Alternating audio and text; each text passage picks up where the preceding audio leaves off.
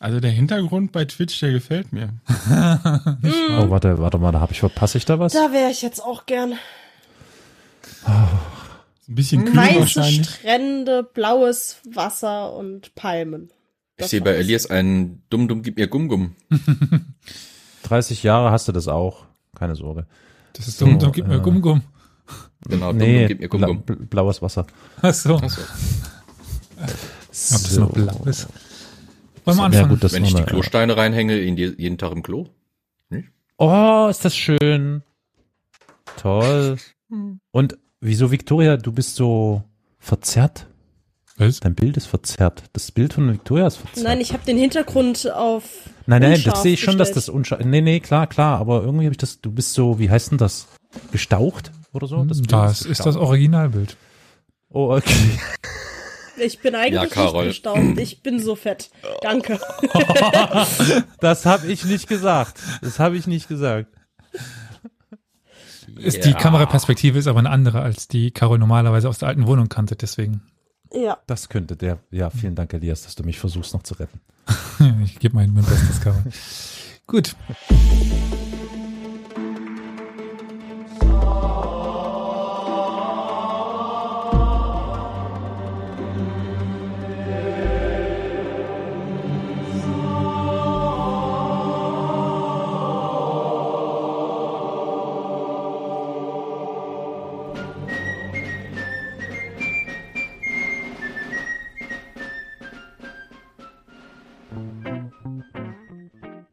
Um direkt mit einer alten Tradition zu starten. Tena Koe Naomai. Und herzlich willkommen zu einer neuen Folge Historia Universalis. Heute zu vielen Premieren, würde ich sagen. Und Rückkehren und Wiederholungen und alte Dinge, die wieder kennen. Egal, also zum allerersten Mal äh, Trommelwirbel.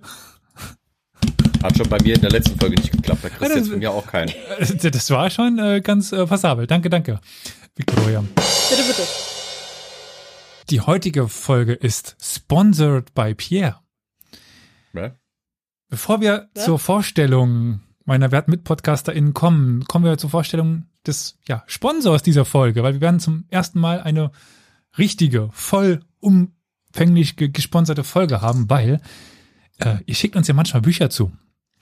Wir haben versprochen, wir machen daraus Themen. Es hat es, glaube ich, nur ein Dreivierteljahr gedauert. Ja, und heute mache ich das. Heute werde ich eine Zuschauersendung von Pierre umwandeln in eine Folge. Was? Das machen wir dann gleich. Aber erst einmal jetzt ganz vollständig, ja, habt die meisten schon gehört. Ja, möchte ich meine MitpodcasterInnen vorstellen. Wo fange ich an? Ich habe ja wieder so ein schönes Layout vor mir mit den ganzen Gesichtern, wo sie mich anlächeln. Machen wir rechts oben aus meiner Sicht. Hi, Victoria. Hi, Elias. Danach äh, auf der linken Seite am, äh, wie soll ich das nennen? Am Olivenfuttern. anderen Ende des Spektrums. Am Mampfen. Am Mampfen Am Olivenfuttern. ist der liebe Florian. Hi. Hallo. Lecker Olivchen.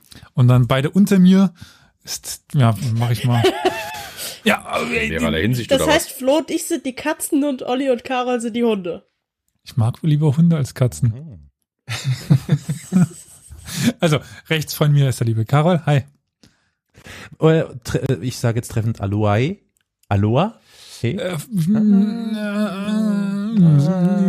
Gut. Schauen wir Na mal, ob gut. das passt. Und dann zu guter Letzt, äh, wir haben ihn in den letzten Folgen vermisst. Olli ist wieder da. Moin. Wupp, wupp, wupp, wupp.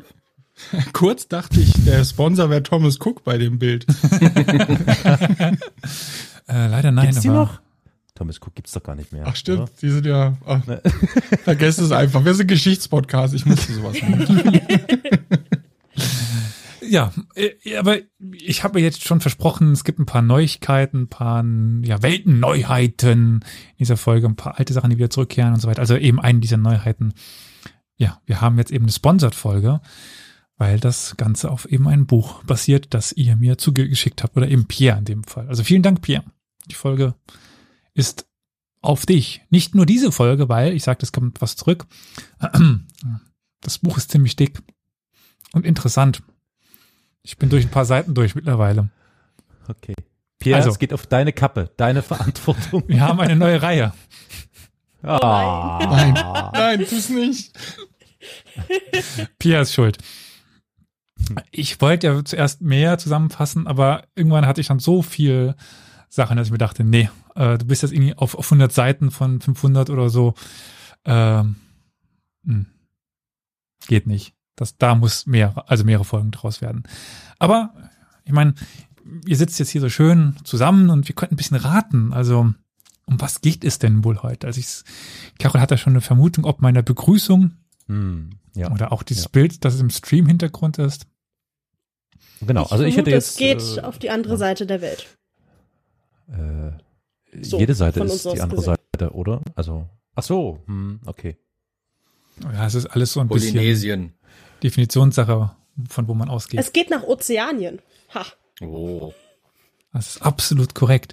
Und damit haben wir auch, glaube ich, die aller, allererste Folge über diesen Raum. Ja. Äh, ach so, warte, es kommt, es kommt, es kommt äh, ein Ozeanien. Mhm. Ja. Ich kann schon mal sagen, Ozeanin knibbelt Retour. genau.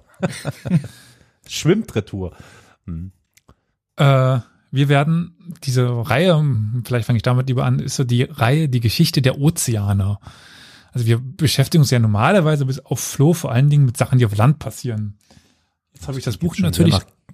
Ja, klingt sehr nach Geografie. Uah, da krieg ich gleich Pusteln. Ja, ich habe euch schon gesagt, ihr solltet gerne nebenbei Google oder Apple Maps offen haben, Karten. Mhm. Also ich habe beim Schreiben, glaube ich, mehr Zeit bei Google Maps verbracht als beim richtigen Schreiben der Folge, weil ich die ganze Zeit zwischen den kleinen Inseln her, hin und her ge- gesprungen bin. Also, die Reihe wird die Geschichte der Ozeane. Das ist das Buch von Abulafia. Flo, du greifst hinter dich. Ach, den, den Türke Weltatlas. Ja, wer kennt ihn nicht?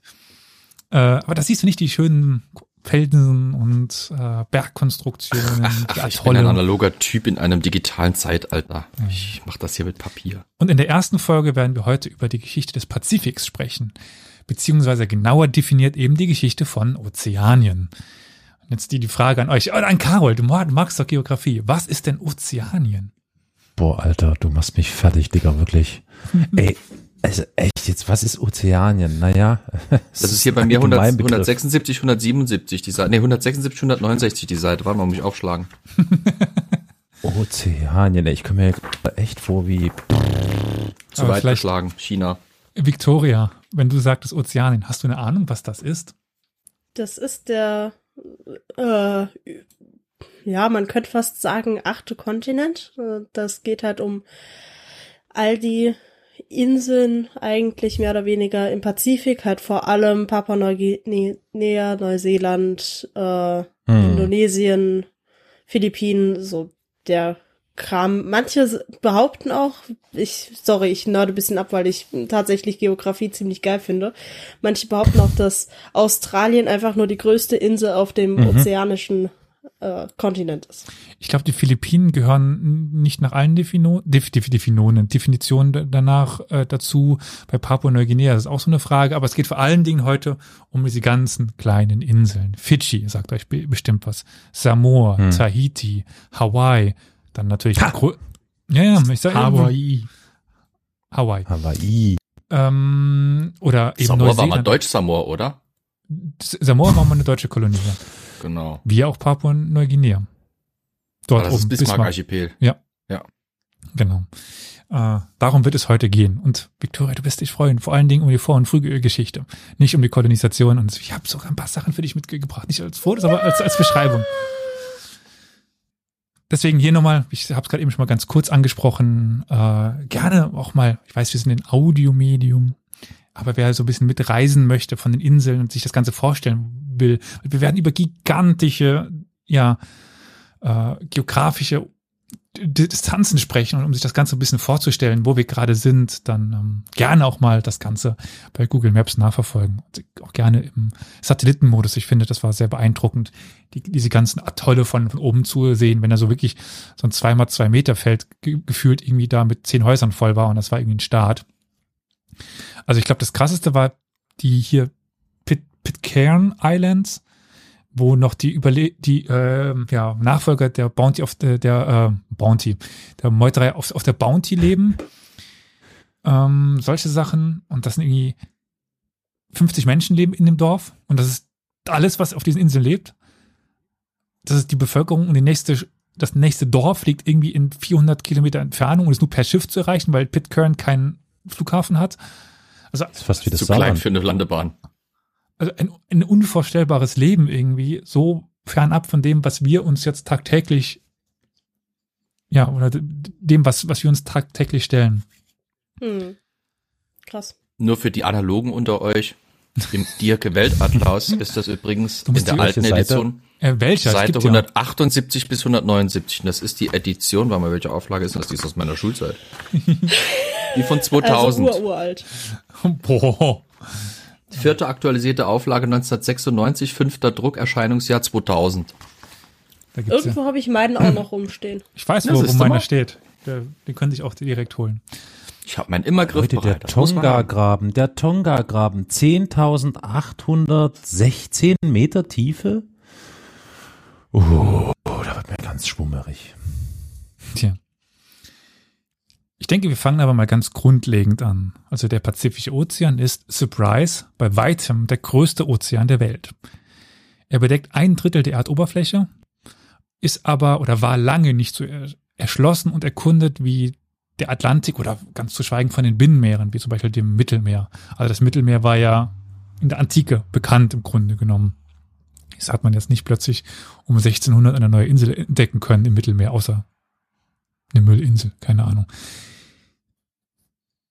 Und auch wenn die polynesischen Seefahrer, gut, ich bringe gerade ein neues Wort rein, Polynesien, also ist auch ein Begriff für diese Inselwelt Polynesien, womöglich gelegentlich sogar an die Küsten Südamerikas gelangt sind, gab es keinen regelmäßigen Kontakt zwischen den beiden Ufern des Pazifiks, bis dann, wie eigentlich auch beim Atlantik, die Europäer bzw. die Spanier gekommen sind. Die Spanier sind dann um Amerika rum irgendwann, beziehungsweise über Amerika rüber und sind dann rüber nach Asien und sind dadurch auch durch die ozeanische, polynesische Inselwelt gefahren im 16. Jahrhundert. Und mitten im Meer, mitten in dem Pazifik liegen hunderte, ja wenn nicht sogar tausende von Inseln und Dutzenden von Archipelen, die zusammen Polynesien, Mikronesien und Melanesien bilden. Das sind die drei Gruppen, die wir dort haben. Aber das führt jetzt auch alles zu weit. Schätzt mal, wie viel Menschen wohnen in Ozeanien, exklusive den Philippinen, weil die eigentlich nicht dazugehören, Papua-Neuguinea und Australien. Also es ist Neuseeland als größte Insel und diese ganzen kleinen Inseln. Wie viele Menschen leben denn da? Also Neuseeland und Äh, Polynesien. wann? Jetzt aktuell? Jetzt momentan, ja. Wenn ich, äh, wenn du das jetzt schätzt Hm. mal. 300, na, eine halbe Million würde ich sagen. 500.000. Mit Indonesien, mit, mit, äh, mit, Mit Neuseeland. Mit, äh, Nee. mit Neuseeland. Ach, mit Neuseeland. Mit so, Neuseeland. Das ist die- die größte Insel. Ähm, ich, also ich kann mir gerade. Ich würde sagen so Boah. 10 Millionen. also lass mich kurz. Keine Ahnung, so ich wie bin König schlecht geschätzt hat? Schätzen. Also das ist eben, ah, nee. Neuguinea ge gehört dazu. Neuguinea, das Bismarck-Archipel, die Salomonen, Vanuatu, Neukaledonien, Neu Neuseeland, Tonga, Samoa, Fidschi, die Gesellschaftsinseln, äh, Kiribati, Marshallinsel, die Karolinen, Palau, Seeland. Hawaii Die Line-Inseln. und so weiter. Also es sind neun Millionen Menschen ungefähr, neun bis, bis zehn Millionen Oh. Menschen. Oh, da war ich ja nah dran. Du warst sehr nah Ja. dran. Und der König Otto sehr. auch. Gratulation. Ja. Also ich war doch ein bisschen überrascht. Ich dachte, dass es mehr wären. Aber gut. Innerhalb dieses riesigen Raumes, also wir sprechen da wirklich über Distanzen so groß wie Europa, größer wie, wie Europa, aber halt sehr viel einfach Wasser. Äh, gibt es große, ja, gibt es außergewöhnliche Anzeichen von Einheitlichkeit, trotz dieser gigantischen Unterschiede. Also wir haben eben von den Osterinseln ganz im, äh, muss ich aufpassen, ist ja von deren Aussicht im Osten bis ja in Neuguinea, also ganz im, im Westen, haben wir Gemeinsamkeiten. Wir haben eine gemeinsame Sprache, wir haben eine gemeinsame Kultur. Captain Cook, der sagte den meisten, denke ich was, aber auch der Naturhistoriker Joseph Banks, der ihn begleiteten, erforschten ja in dem Jahr 1970, also um 1970 herum riesige Gebiete des Pazifiks und stellten fasziniert fest, dass man eben auf Hawaii, auf Tahiti und Neuseeland sich verständlich machen konnte. Mit, also die Menschen konnten sich gegenseitig verstehen. Sprachen nicht alle dieselbe Sprache, aber man, man verstand sich.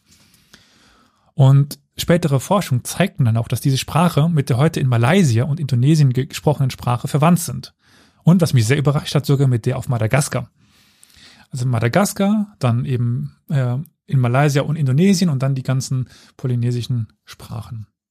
Ja, und weißt du warum? Weil die Weil Madagaskar von ja. Indonesien aus äh, äh, Kolonne, äh, besiedelt wurde. So, genau. sorry, ich wollte angeben. Ich, ich musste mich auch erst einlesen, also dementsprechend, ich wusste es vorher nicht. Die Rekonstruktion der ursprünglichen, man sagt dann austronesischen Sprache, weißt du, woher dieses Austronesisch kommt? Ja, mit Australien zusammen und dann Polynesisch. Genau. Zeigt, dass die entfernten Vorfahren der Polynesier Seefahrer waren. Das kann man an eben vielen gemeinsamen Worten, die auf Seefahrerbegriffe zurückzuführen sind. Und erst wenn es dann in, ja, den, den Wortschatz geht, der nicht mit der Seefahrt zu tun hat, sondern mit spezifischen Sachen, die die Länder be betreffen, dann gibt es dort mehr Distanzen, aber gerade Seefahrer, Vok äh, Seefahrervokabular ist eben noch sehr gleich innerhalb dieser Sprachen. Aber ja, in den Laufe der vielen Jahrtausende und, und später dann Jahrhunderten lösten sich die Sprachen so ein bisschen voneinander. Und so gibt es dann eben doch mittlerweile die lokalen Dialekte, also das Hawaiianische, das Neuseeländische, beziehungsweise die Sprache der, der Maori äh, und weitere Sprachen, die dann entstanden sind. Und natürlich Französisch. Sorry. Ja, wie so oft die Kolonialherren haben halt ihre Sprache hinterlassen. Kann einer von euch Ma Maori oder irgendwas in die Richtung? Also ich kann ja so ein Ja. bisschen den. Aloha halt, ne? Ja. Also Wikipedia. Was? Das ist doch auch Maori-Wort, das ver nee, nee, ein hawaiianisches Wort, das verballhornt wurde. Wiki Achso. äh, ist doch irgendwie. Was hieß denn Wiki nochmal? Scheiße. Da verlesen sie ihn. also kennt, äh, wer von euch hat schon mal Rugby sich angeschaut? Rugby, na klar. Nee. Als ja. wenn die Neuseeländer ihr, ihr Hacker machen. Genau. Also Mhm. den könnte ich so ein bisschen, da kann ich die, die Worte, also Tenete, Tangata, Puru, Huru, Ten Ah, und so weiter. das. Ja, ja, ja. Ah, ja, das ja, kenne ja, ich ja, auch. Ja, ja.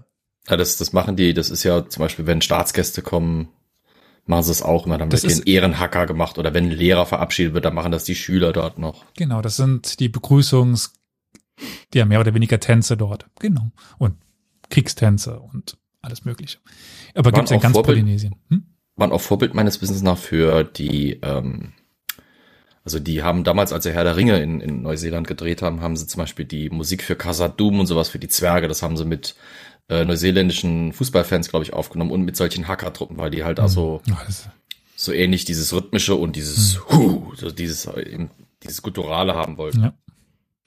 Aber Carpantado hätte gern diesen Tanz gern live performt. Also Elias, du hast dich Ja, doch damit äh, beschäftigt.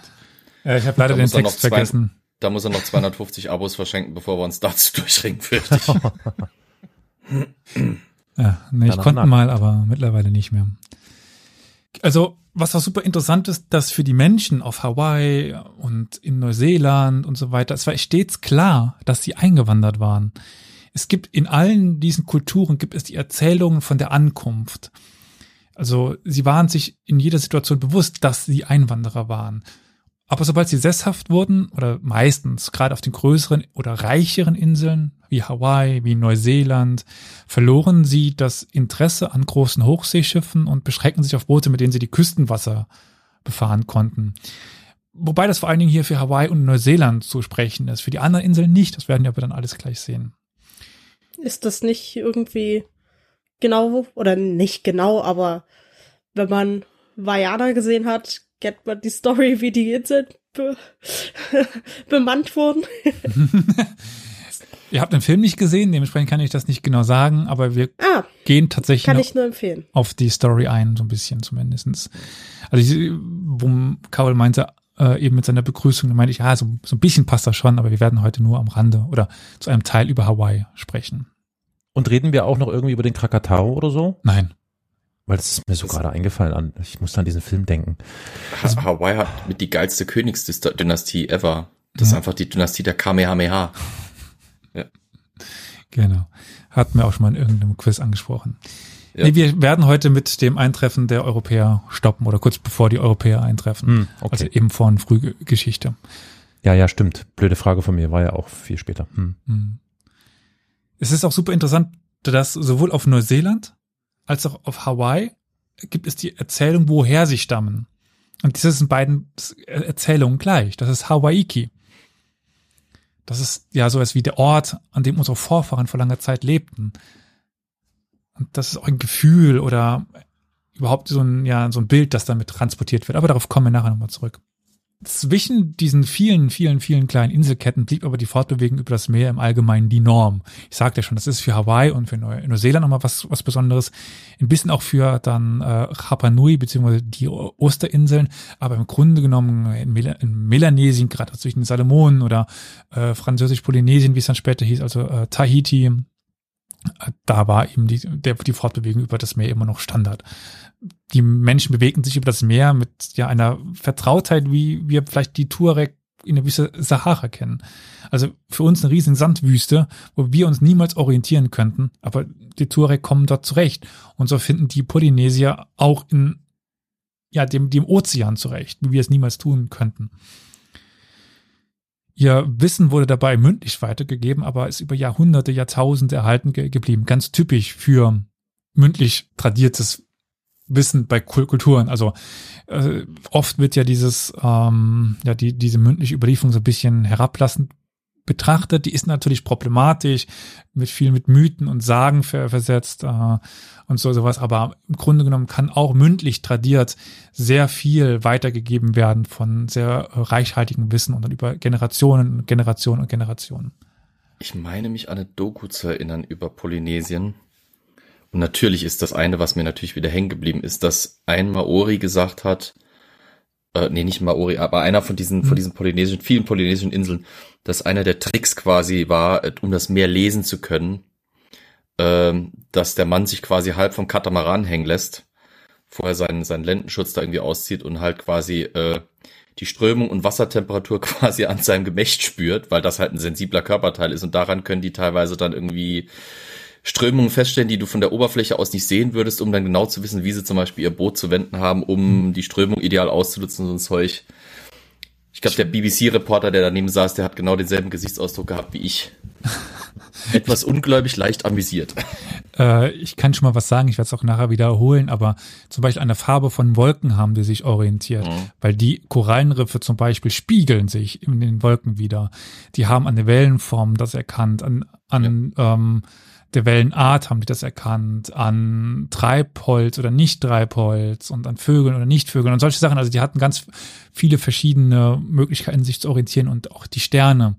Also Ich wollte gerade sagen, vor allem die Sterne, ja. ja gut, die sind tagsüber eben nicht da normalerweise. Ja, gut.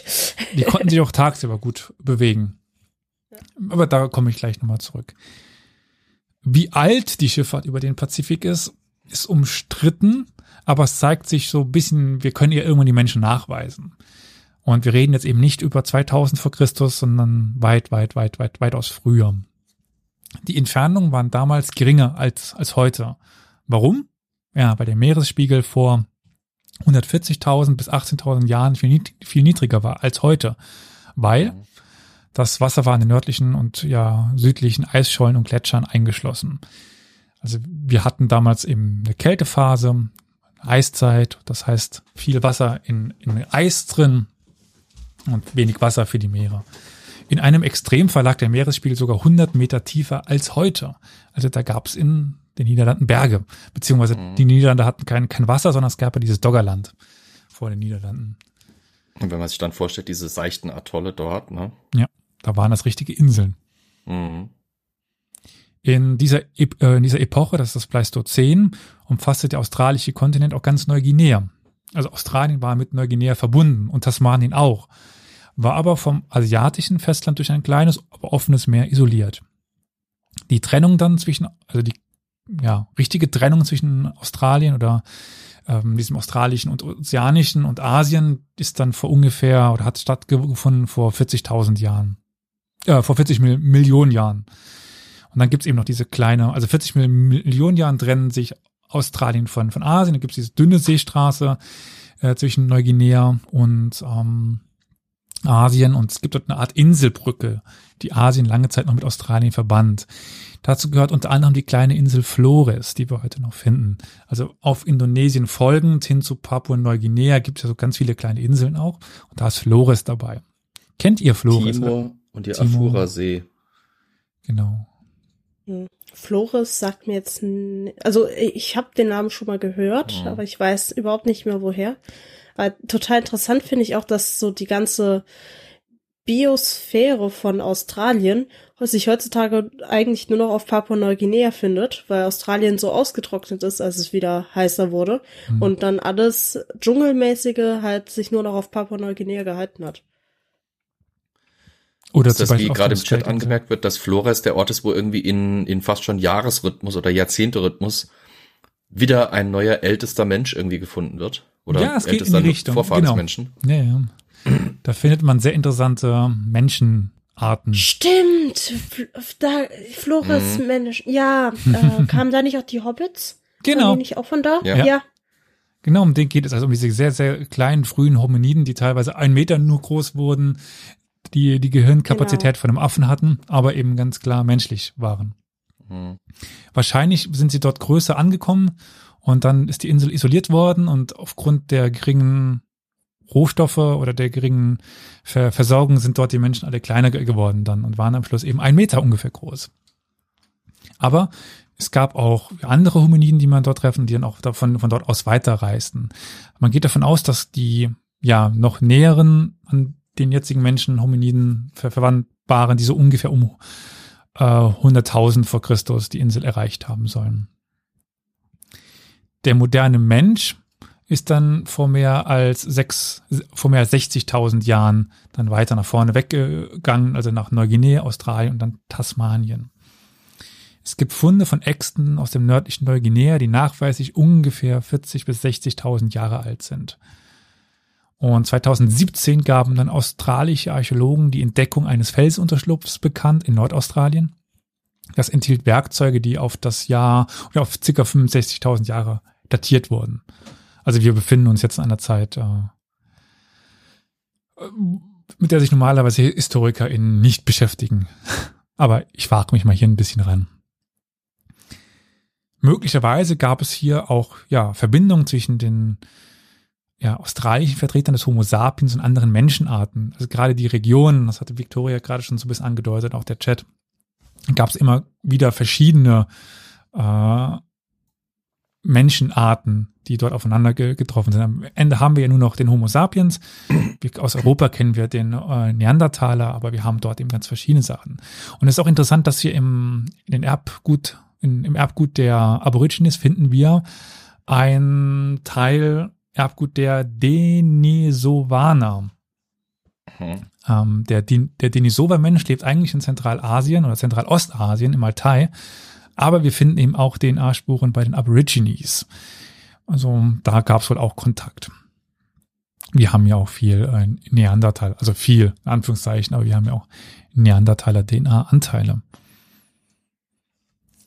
Also es besteht mittlerweile kein Zweifel mehr darüber, dass die in Anführungszeichen ur, äh, ursprünglichen Aborigines vor mehr als 60.000 Jahren auf dem Kontinent Australien angekommen sind.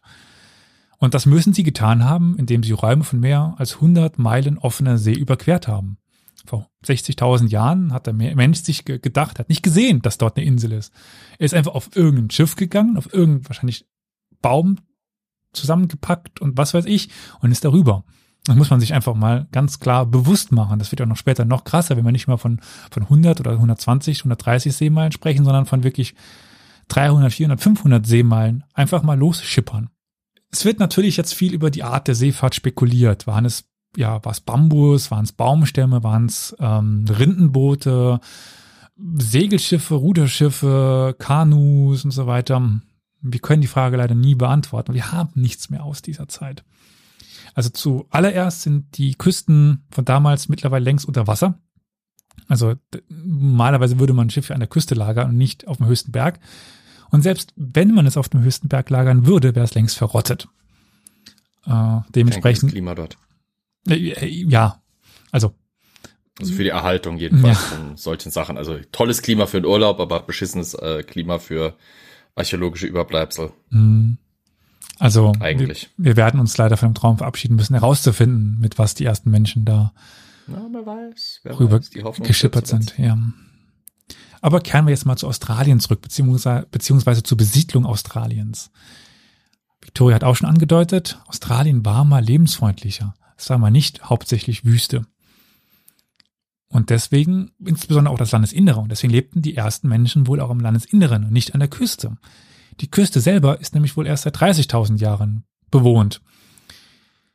Und wir finden dann auch vor allen Dingen Nachweise von Fleisch an der Küste. Zuerst eben nicht Fisch. Also die haben dann äh, Tiere ge gegessen, Wallabies äh, und eben nicht Fische, was nachweist, dass eigentlich die Produkte des Landes immer noch ausreichten. Der Kontinent blieb ja auch immer sehr dünn besiedelt.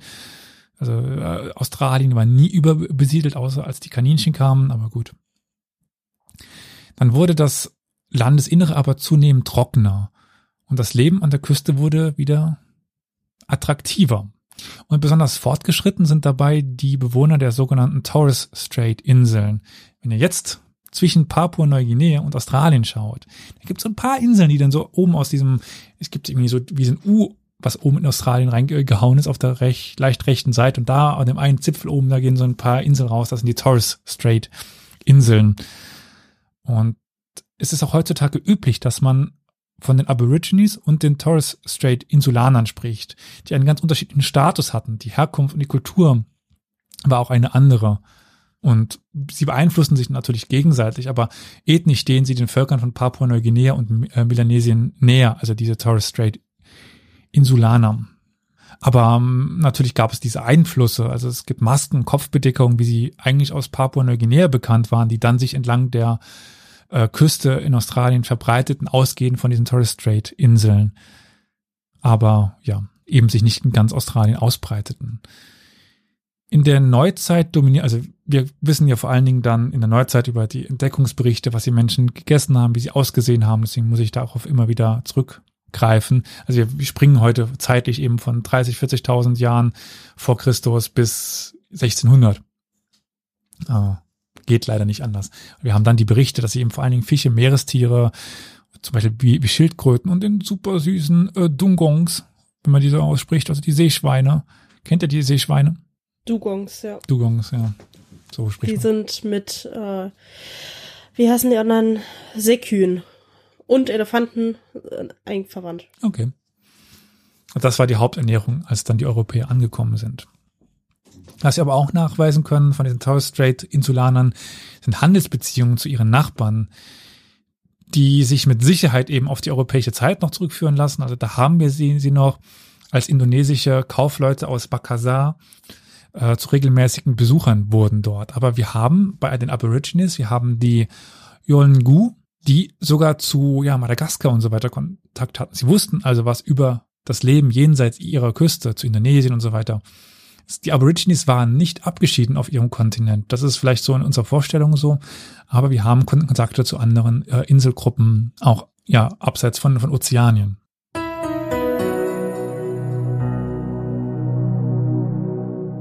Liebe ZuhörerInnen, dieser Podcast wird stets kostenlos sein. Damit wir aber weiter unsere laufenden Kosten decken können und uns einfach qualitativ verbessern können, gibt es die Möglichkeit, uns Geld zu überweisen. Das geht nicht nur per Kofi, sondern auch per Dauerauftrag oder Überweisung auf die in den Shownotes abgebildete IBAN. Vielen Dank an alle, die es schon tun und alle, die es noch tun werden.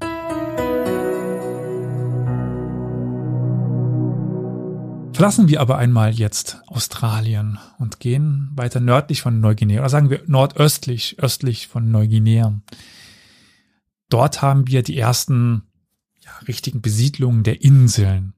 Australien ist ja noch ein großes Land, ist ein Kontinent, könnte man fast sagen, je nachdem. Und dann irgendwann entwickelte man sich ungefähr vor 35, vor 30.000 Jahren hin in Richtung Osten oder die Menschen dort. Die Salomonen wurden vor rund 29.000 Jahren besiedelt. Wir haben dann ja für das Jahr 26.000 vor Christus Nachweise für ja Säugetiere. Dort auf den Inseln lebten eigentlich nie Säugetiere. Die haben die Menschen immer mitgebracht. Ja auf äh, Neuseeland so, dass dort keine Säugetiere lebten.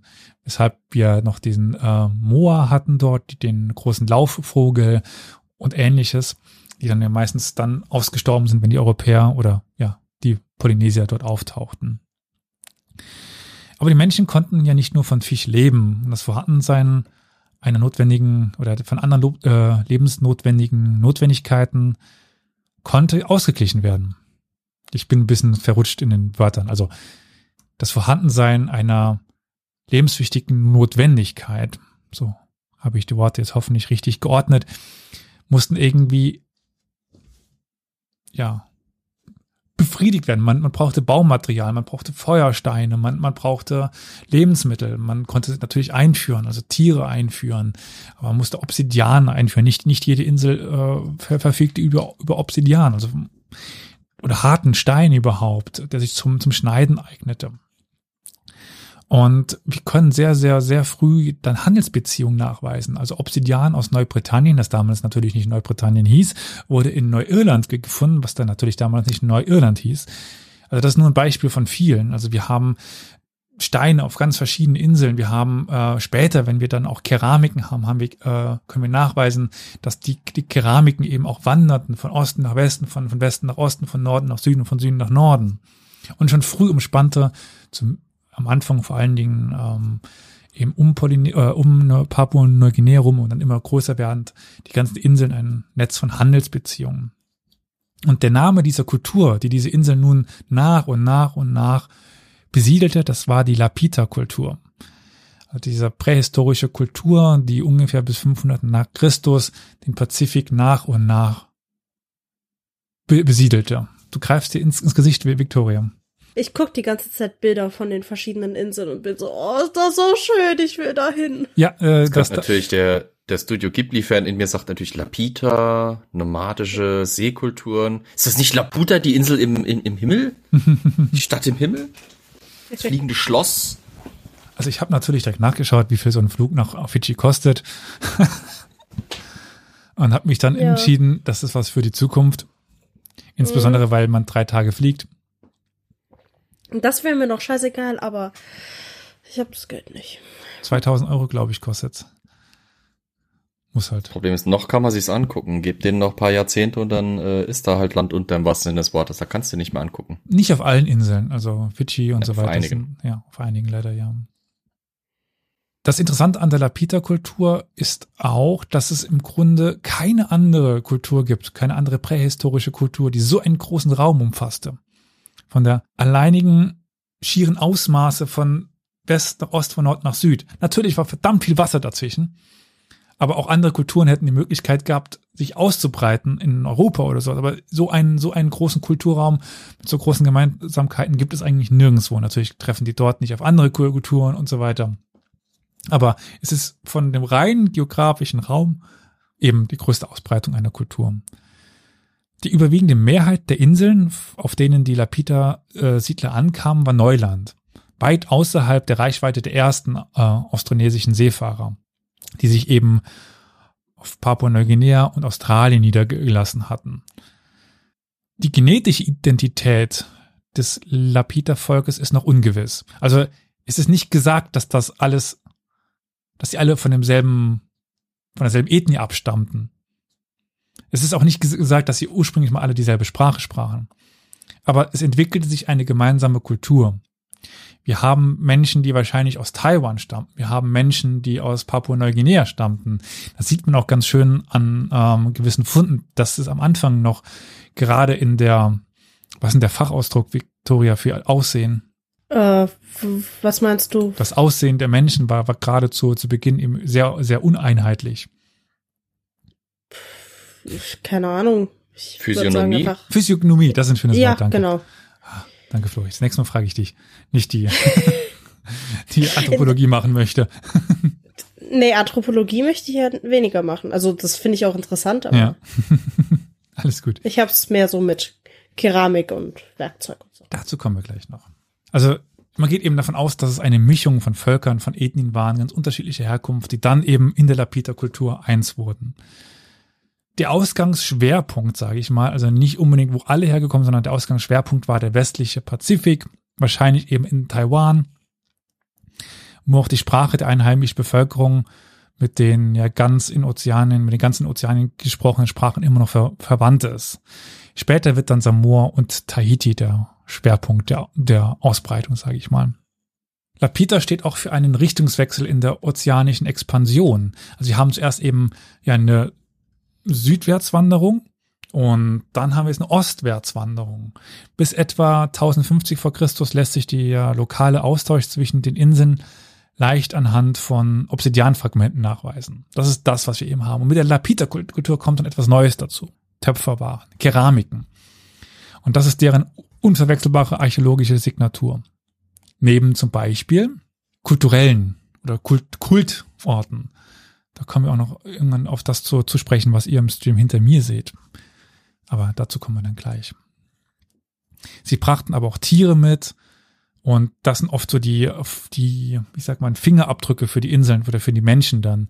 Also man kann dann anhand dieser Tierefunde, also wenn man plötzlich eben nachweisen kann, dann le lebten dort Hunde, es lebten Ratten, die, die Pazifikratte breitete sich mit den Menschen aus, Vögel, die speziell sind, Hunde, Schweine, all das kommt nun plötzlich auf diese Insel und man findet davon Überbleibsel. Und daran kann man das dann ganz auch datieren, weil Knochen sind datierbar, anders als zum Beispiel Steine. Bei über Steinen fällt das Ganze dann so ein bisschen schwer, würde ich mal so behaupten, äh, mit meinem Halbwissen. Der Ackerbau veränderte dann auch die Umwelt einer Insel nach der anderen, die das Land, da das Land nun für Landwirtschaft gerodet werden musste, es wurden einheimische Vogelarten gejagt, gegessen und zum Aussterben ge gebracht. Vom äh, Moorvogel habe ich ja schon erzählt. Also diese riesigen ähm, Laufvögel, ähnlich den Emus, die dann ausgelöscht worden sind innerhalb von, von kürzester Zeit. Oder auch ganz bekannt der Dodo. Der, der Dodo, aber der Dodo ist relativ spät erst ausgestorben, oder? Haben nicht die Das ersten, stimmt. haben die nicht die ersten Europäer noch Dodos getroffen? Ja, ja. Aber das ist auch so ein berühmter äh, Riesenvogel von den Inseln. Ja. Ja, den, den Moor haben noch die äh, Maori direkt am Anfang ausgelöscht. Ja. Aber was auch mal in- interessant ist, es gibt ja diesen, diese Vorstellung, dass Indianer, um diesen stereotypischen Begriff zu, zu verwenden, und auch die Maori, diese ganzen Urvölker immer so eins mit ihrer Umwelt lebten und dann die Europäer kamen und diese Umwelt zer- zerstört haben. Nee. Auch solche, in Anführungszeichen, Urvölker haben Schäden angerichtet. Ähm, die indigenen Völker in Nordamerika haben, glaube ich, auch sehr massiv abgeholzt. Äh, die äh, in Mittelamerika bin mir gerade nicht mehr sicher, welche Zivilisation hat auch ganz schön Raubbau betrieben. Und so auch die, die Maori, die eben, als sie in, Neu in, Neuseeland ankamen, ja ein Maststerben angerichtet haben innerhalb der Zivilisation oder der Tierwelt dieser Insel. Wir haben aber auch eben die Landwirtschaft, das habe ich gerade schon angesprochen, die sich nun ausbreitete und wir haben so, ja, ganz verschiedene neue Frucht- und Pflanzenarten, die nun mitgebracht worden sind. Wir haben Bananen, Brotfrüchte, Zuckerrohr, Kokosnüsse, wilder Ingwer und Bambus. Und, das wird jetzt super interessant, wir haben, ja, die Süßkartoffel. Und woher stammt die Süßkartoffel? Wie auch die Kartoffel? Oh, aus Südamerika. Das beweist mehr oder weniger, wenn das nicht durch puren Zufall mit irgendwie irgendeiner Strömung rüber transportiert worden ist, dass Polynesier eben in Südamerika gewesen sein mussten. Sie haben sich dort wohl nie niedergelassen, aber dazu kommen wir nachher nochmal in einem eigenen Abschnitt. Die Bewegung der Lapita-Völker oder der Lapita-Kultur über den Ozean mag uns jetzt in der Retrospektive nicht so, besonders, nicht so besonders schnell erscheinen. Also von 1500 vor Christus bis 500 nach Christus. Die Zeit, die benötigt wurde, um vom Bismarck-Archipel nach Westpolynesien zu gelangen, wird auf ungefähr 500 Jahre geschätzt. Das entspricht jedoch vielleicht nur ungefähr 20 Generationen. Und diese Ausbreitung ist für prähistorische Zeiten sogar relativ explosiv. So stand es zumindest dort. Vielleicht, weiß nicht, da kann ich jetzt wenig dazu zu sagen, aber also man, für jetzt nicht so gezielte Kolonisation, wie wir sie dann in, in der Neuzeit haben, ist so eine Ausbreitung wohl innerhalb von 20 Generationen doch recht schnell. Ja, das ist halt immer ein bisschen schwer festzustellen. Also zumindest auf dem Festland äh, kann man das halt oft schwer sagen, was sind jetzt wirklich äh, Neubesiedlungen und was sind einfach nur Veränderungen in den lokalen Gegebenheiten, weil man halt nie weiß, sieht man da jetzt einfach nur auf einmal was, was man vorher nicht fassen konnte, oder ist da wirklich was neu, wo vorher nichts war? Mhm. Weil man halt auf dem Festland nicht davon ausgehen kann, dass da vorher nichts war. Ja. Die große Frage ist natürlich, warum taten die Menschen das? Was waren die Beweggründe für diese Völkerwanderung? Habt ihr eine Idee? Mm, also ich denke, so allgemein, nachdem man eine Insel besiedelt hat, sind irgendwann zu viele Leute auf der Insel und dann Bevölkerungsdruck, dass man weitere Inseln sucht. Aber warum überhaupt zu den Inseln? Vielleicht derselbe Grund? Die menschliche Neugier? Ich meine, das waren mehr oder weniger Menschen wie wir auch. Mhm. Also, das wären jetzt so meine Tipps. Carol, du noch eine Idee? Ja, ich überlege gerade so ein bisschen, Mm, tatsächlich die reine Frage nach äh, Fortpflanzung. ähm, war noch so meine Überlegung. Aber Neugier passt, glaube ich, ganz gut. Hm, doch, ja. Also, äh, weil einfach Ressourcenknappheit und deswegen muss man einfach weiterschauen. Hm. Das wollte ich gerade sagen, ein bisschen Raubbau bei der ganzen Sache. Dass sie einfach weiter mussten. Hm. hm. Wie wäre es mit kultischen, religiösen Traditionsgründen, dass man halt eben diese Narration oder das Narrativ aufbaut, jenseits des Horizont liegen weitere paradiesische Gründe, weil quasi die Vorfahren das ja auch schon so erlebt haben und die sich vielleicht nicht vorstellen konnten, dass es irgendwann mit den Inseln mal zu Ende sein könnten, so nach dem Motto, unsere Vorväter sind schon von irgendwo anders auf diese Insel gekommen, lass uns entweder den Ort finden, wo die herkommen und dabei findet man halt zufällig noch mehr oder lasst uns so wie die halt eben traditionell versuchen, um mal zu gucken, was noch mehr so rumdümpelt. Ich meine, ich kann euch die Frage endgültig nicht beantworten. Es gibt eig eigentlich keine Nachweise für eine Überbevölkerung. Das ist eine, kann natürlich trotzdem gewesen sein, aber das lässt sich sehr schwer nachweisen. Hm. Also es lässt sich nachweisen, je nachdem, aber in dem Fall lässt es sich eben nicht nachweisen. Es gibt bei den Polynesiern oft einen großen Wert auf Genealogien und das Recht hm. des ältesten Kindes. Und Geschwisterrivalität war dann auch ein ständiges Merkmal polynesischer Legenden. Gerade auf Hawaii haben wir sehr oft, dass die jüngeren Söhne dann eben ausgezogen sind, um neues Land zu gewinnen, weil sie eben nichts abbekommen haben oder solche Sachen. Hm. Und dann könnten gerade eben die jüngeren Söhne die gewesen sein, die auf Suche nach neuem Land ausgezogen sind, weil sie eben zu Hause nichts hatten, das sie erben konnten. So was könnte man natürlich auch in den Raum stellen. Und das ist Flo da auch natürlich richtig, irgendwelche kultischen Sachen. Irgendeine Gottheit, die sagt, äh, geht aus und, und sucht mir ein neues Land. Also auch im Namen von, von Gott wurde schon sehr viel entdeckt. Also von dem christlichen Gott. Es handelte sich jedenfalls nicht um eine plötzliche Invasion der unbewohnten Inseln, sondern um einen stetigen Prozess der Ausbreitung nach Osten. Eine Insel nach der anderen wurde, wurde besiedelt, wurde in das Netz der Polynesier eingenommen oder aufgenommen und dann auch öfters angefahren und man hat gehandelt, wir hatten Austausch. Also wir können eben Keramiken von Tahiti auch in, in, auf, den, auf den Salomonen nachweisen. Und jetzt sind wir bei den Töpferwaren. Jetzt habe ich mir extra nachgeschaut, wie die denn aussehen, beziehungsweise was, wie die denn hergestellt worden sind. Das hat Victoria wahrscheinlich eh gerade schon alles nachgelesen, aber trotzdem. Also die waren alle handgefertigt. Wir haben keine Drehscheibe oder sowas ähnliches. Wir haben auch keinen Brennöfen dort. Die sind alle im, im Freien ge gebrannt oder getrocknet worden. Die sind oft mit einem ja, zahnförmigen Instrument ge geprägt worden. Das ist so eine Art Unterschrift hatten sie, sie drauf und wurden dann mit großer Kunstfertigkeit mit Mustern versehen. Also, aber diese Muster kennen wir ja auch. Also was für, wenn ich euch sage, beschreibt mir einen typischen Maori. Was sagt ihr zu, zu dem Aussehen von Maoris? Ja, diese bekannte Tätowierung auch, oder? Genau, ja. Mit ja. diesen Mustern. Und diese Muster. Also insbesondere ja Gesichtstätowierungen, ne? Das ist ja, glaube ich. Äh, Gesicht, oder? Schulter, Arme, Oberkörper. Also ich, okay, bei mir hat sich das so eingeprägt, dass wirklich das, insbesondere wirklich das Gesicht ganz äh, krass beeindruckend, äh, ja. Mhm. im Grunde genommen am Ende der ganze Körper irgendwie. Ja, ja, klar. Hm. Und diese Muster sind zentral für die polynesische Kultur. Die haben wir eben nicht nur bei den Maori, wir haben den bei allen Polynesiern, wir haben den, die haben die auf Hawaii. Mhm. Das ist ein zentrales Element dieser Kulturen. Es gibt sogar auch der gewisse Erzählung, gewisse Botschaften, eine gewisse Art Vokabular, was wohl damit gezeigt werden sollte. Wir haben teilweise auch sowas wie Augen oder Gesichtsausdrücke auf diesen Keramiken. Möglicherweise sowas wie dann Götter oder Ahnen, die in diesen Motiven und auch den Tätowierungen aufgenommen worden sind. Es gibt dabei ist was ganz Interessantes, auch ein bisschen Trauriges für die Lapita-Kultur. Je weiter sie nach Osten zogen, je mehr verloren sie irgendwann auch ihr Wissen über die Schifffahrt. Das ist irgendwie komisch. Also sie brachten ihre Pflanzen mit, aber wurden dann wieder sesshaft. Aber zu dieser Zeit kommen wir erst, wenn wir über diese zweite Periode sprechen. Also erstmal breiten sie sich immer weiter aus. Und ich denke, je genauer man diese Welt jetzt betrachtet, umso mehr versteht man, wie sie verbunden war.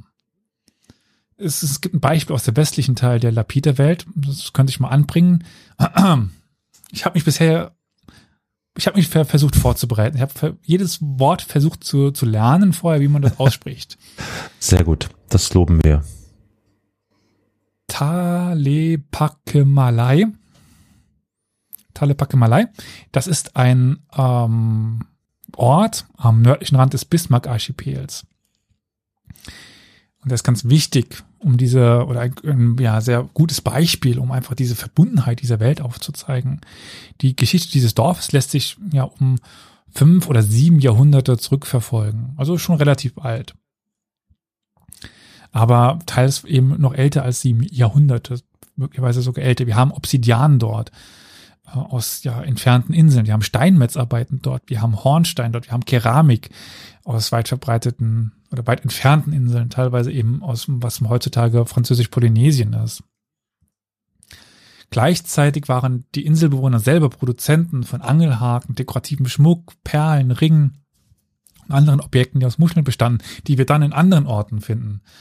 Also von äh, Talepakemalai aus ging viel und in Talepakemalai finden wir auch sehr viel. Wir haben dieses Dorf eben verbunden mit anderen Inseln im, in diesem ja, polynesischen Netz der Handelsbeziehungen. Aber irgendwann verlangsamte sich diese Expansion, das sagte ich ja äh, gerade schon. Je weiter sie vorgedrungen sind, desto mehr verloren sie das Interesse an der Schifffahrt. Oder am, am Austausch auch. Wir haben dann so ein bisschen die, äh, die Sprache von Regionalisierung, Schrumpfung, irgendwie immer mehr Autoka äh, ähm, Autarkie der Inseln. Aber lassen wir das mal ein bisschen beiseite, was als nächstes kommt, diese Zeit dann. Vielleicht möchte ich noch was dazu sagen, wie sich die Lapite ausbreiteten. Das ist ja auch viel, also beziehungsweise was das bedingte. Das ist viel Winde. Also wer segelt, der ist auf Winde angewiesen und auf Strömungen. Hm. Die Passatwinde und die, die Strömungen sind dort eigentlich alle nach Westen ausgerichtet. Also nach links. Ist aber ganz interessant, dass eigentlich die Lapita sich von links nach rechts ausbreitet. Jetzt mal ganz stupide auf einer flachen Karte gesprochen. Ich wollte gerade fragen, ist das nicht ein bisschen einfach unterkomplex gedacht? Wie meinst du?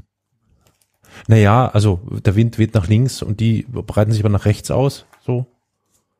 Das ist erstmal jetzt ganz grundlegend. Wir haben natürlich noch Hm. was anderes außer ähm, die, die, die Passatwinde. Ja, aber ist es nicht so, dass ähm, wenn du weiter in den Süden gehst, dann die Ja. Winde sich Ja, ja. wechseln? Also es ist doch so ein Kreislauf. Genau. Jetzt geht es wieder los, ey. Äquator geht's dann Richtung Westen. Voll Geo-Unterricht. Oh.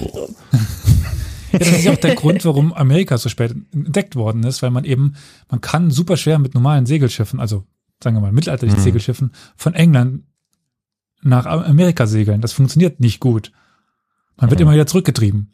Man muss ja das Kreuzen lernen und man muss äh, oder man muss eben moderne Segel entwickeln, die gegen den Wind segeln Mhm. oder mit dem Wind segeln können und kreuzen Es war können. ja So, es Ja. war ja zum Teil nicht und von ungefähr, dass die ersten Seefahrer, die es halt wirklich rüber nach Amerika geschafft haben, entweder eben zum Beispiel die Wikinger waren, die äh, dieses Kreuzen Ja. gegen den Wind schon ganz gut konnten, beziehungsweise halt Mhm. einfach äh, auch durch ihre hybrid angetriebenen Ruder- und Segelschiffe dahin kamen. Und später die ersten Schiffe, die, äh, die die Spanier und Portugiesen darüber schickten, hatten meistens äh, Lateinersegel. Das sind diese dreieckigen, schräg stehenden Segel, irgendwie am Schiff Mhm. verbaut. Nicht ausschließlich, aber häufig halt eben waren das die dominanten Segel und die machen es einem ganz gut möglich, auch gegen den Wind zu kreuzen, in der Form, wie es halt da jetzt nötig war, oder hart am Wind zu fahren, wie es da jetzt nötig war. Ja, Und die Schiffe, das sind, fällt auch auf, sind nie groß. die sind ja aber auch am Äquator rübergefahren. Die sind ja an Afrika runter, dann dort zu den äh, verschiedenen Inseln, deren Namen ich gerade vergessen habe. Also nicht die Kanaren, sondern noch weiter. Zorn, Ja, noch weiter? wie noch weiter. Die Azoren sind. Also die ja- Azoren, die Azoren wurden eigentlich fast die Hauptanlaufstelle für diese, äh, das stimmt, war die, ich, ich verwechsel die jetzt mit mit, die wichtigste Station eben zum, zum, zur Fahrt nach rüber nach Amerika. Kap Verde. Genau, Kap, Kap Verde meinte ich, ja. Kapverdische Inseln, okay, ja, die auch. Ähm, ja. Die waren, die Azoren sind doch die weiter im Norden. Norden. Richtung Marokko eher. Das sind die Kanarischen Inseln. Genau, Ja. die, die Azoren sind die auf der Höhe von Portugal und die Kapverdischen Inseln sind die vom Senegal.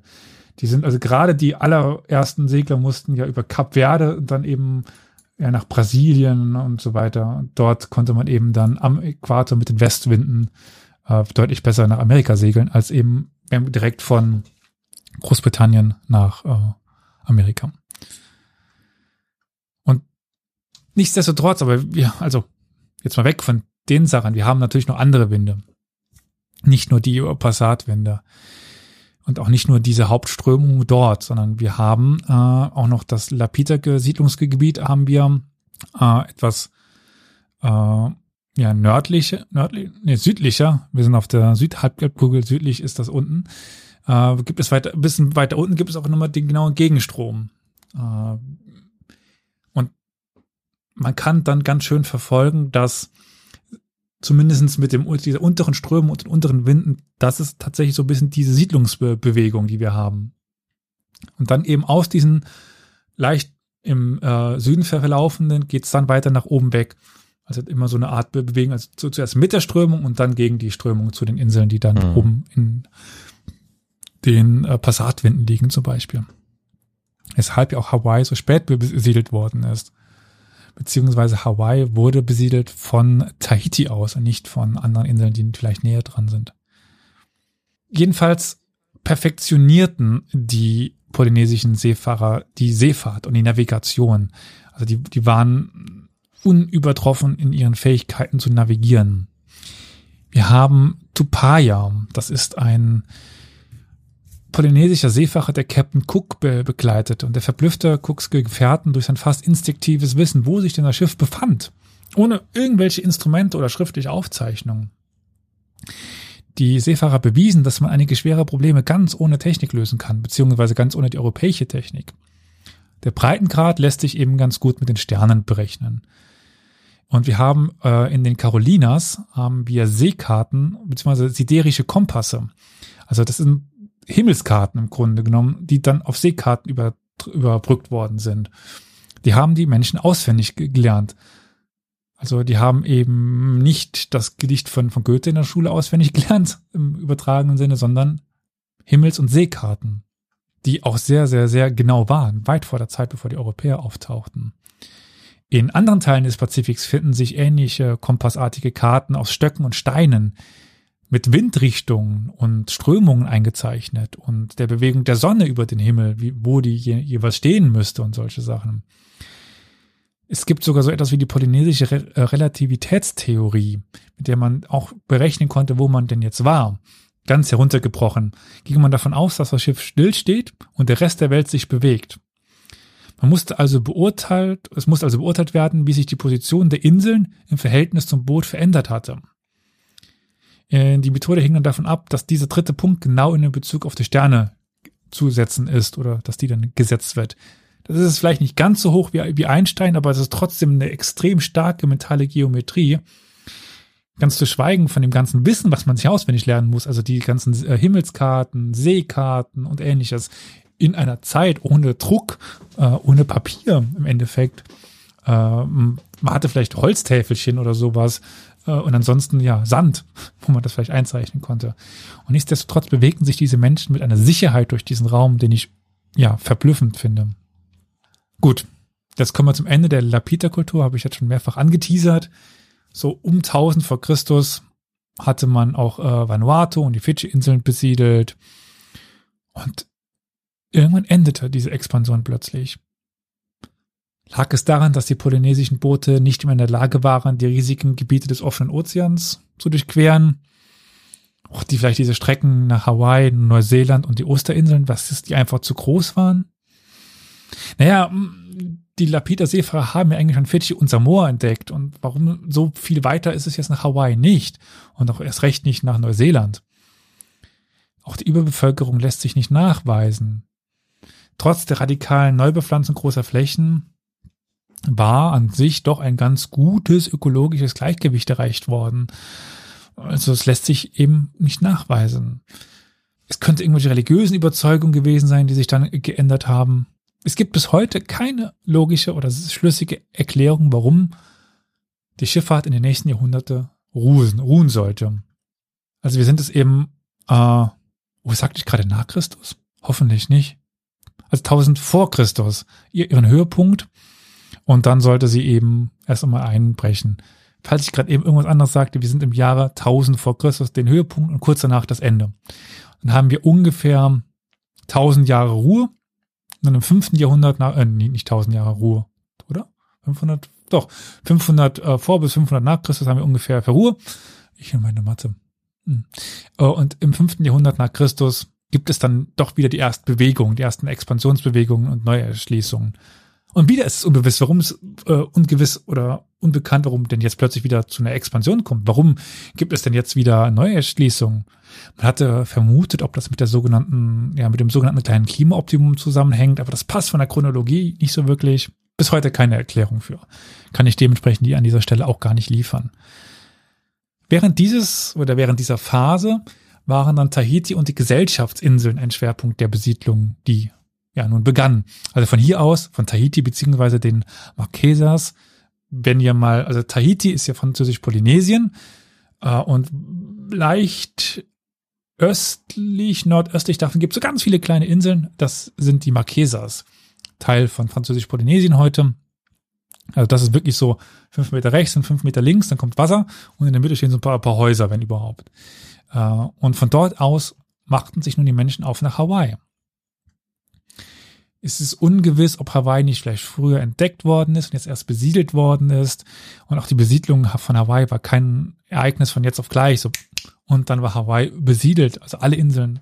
Also man auf einer Insel gelandet, hat die erstmal erschlossen. Irgendwann kam man die nächste Insel und die nächste Insel und die nächste Insel.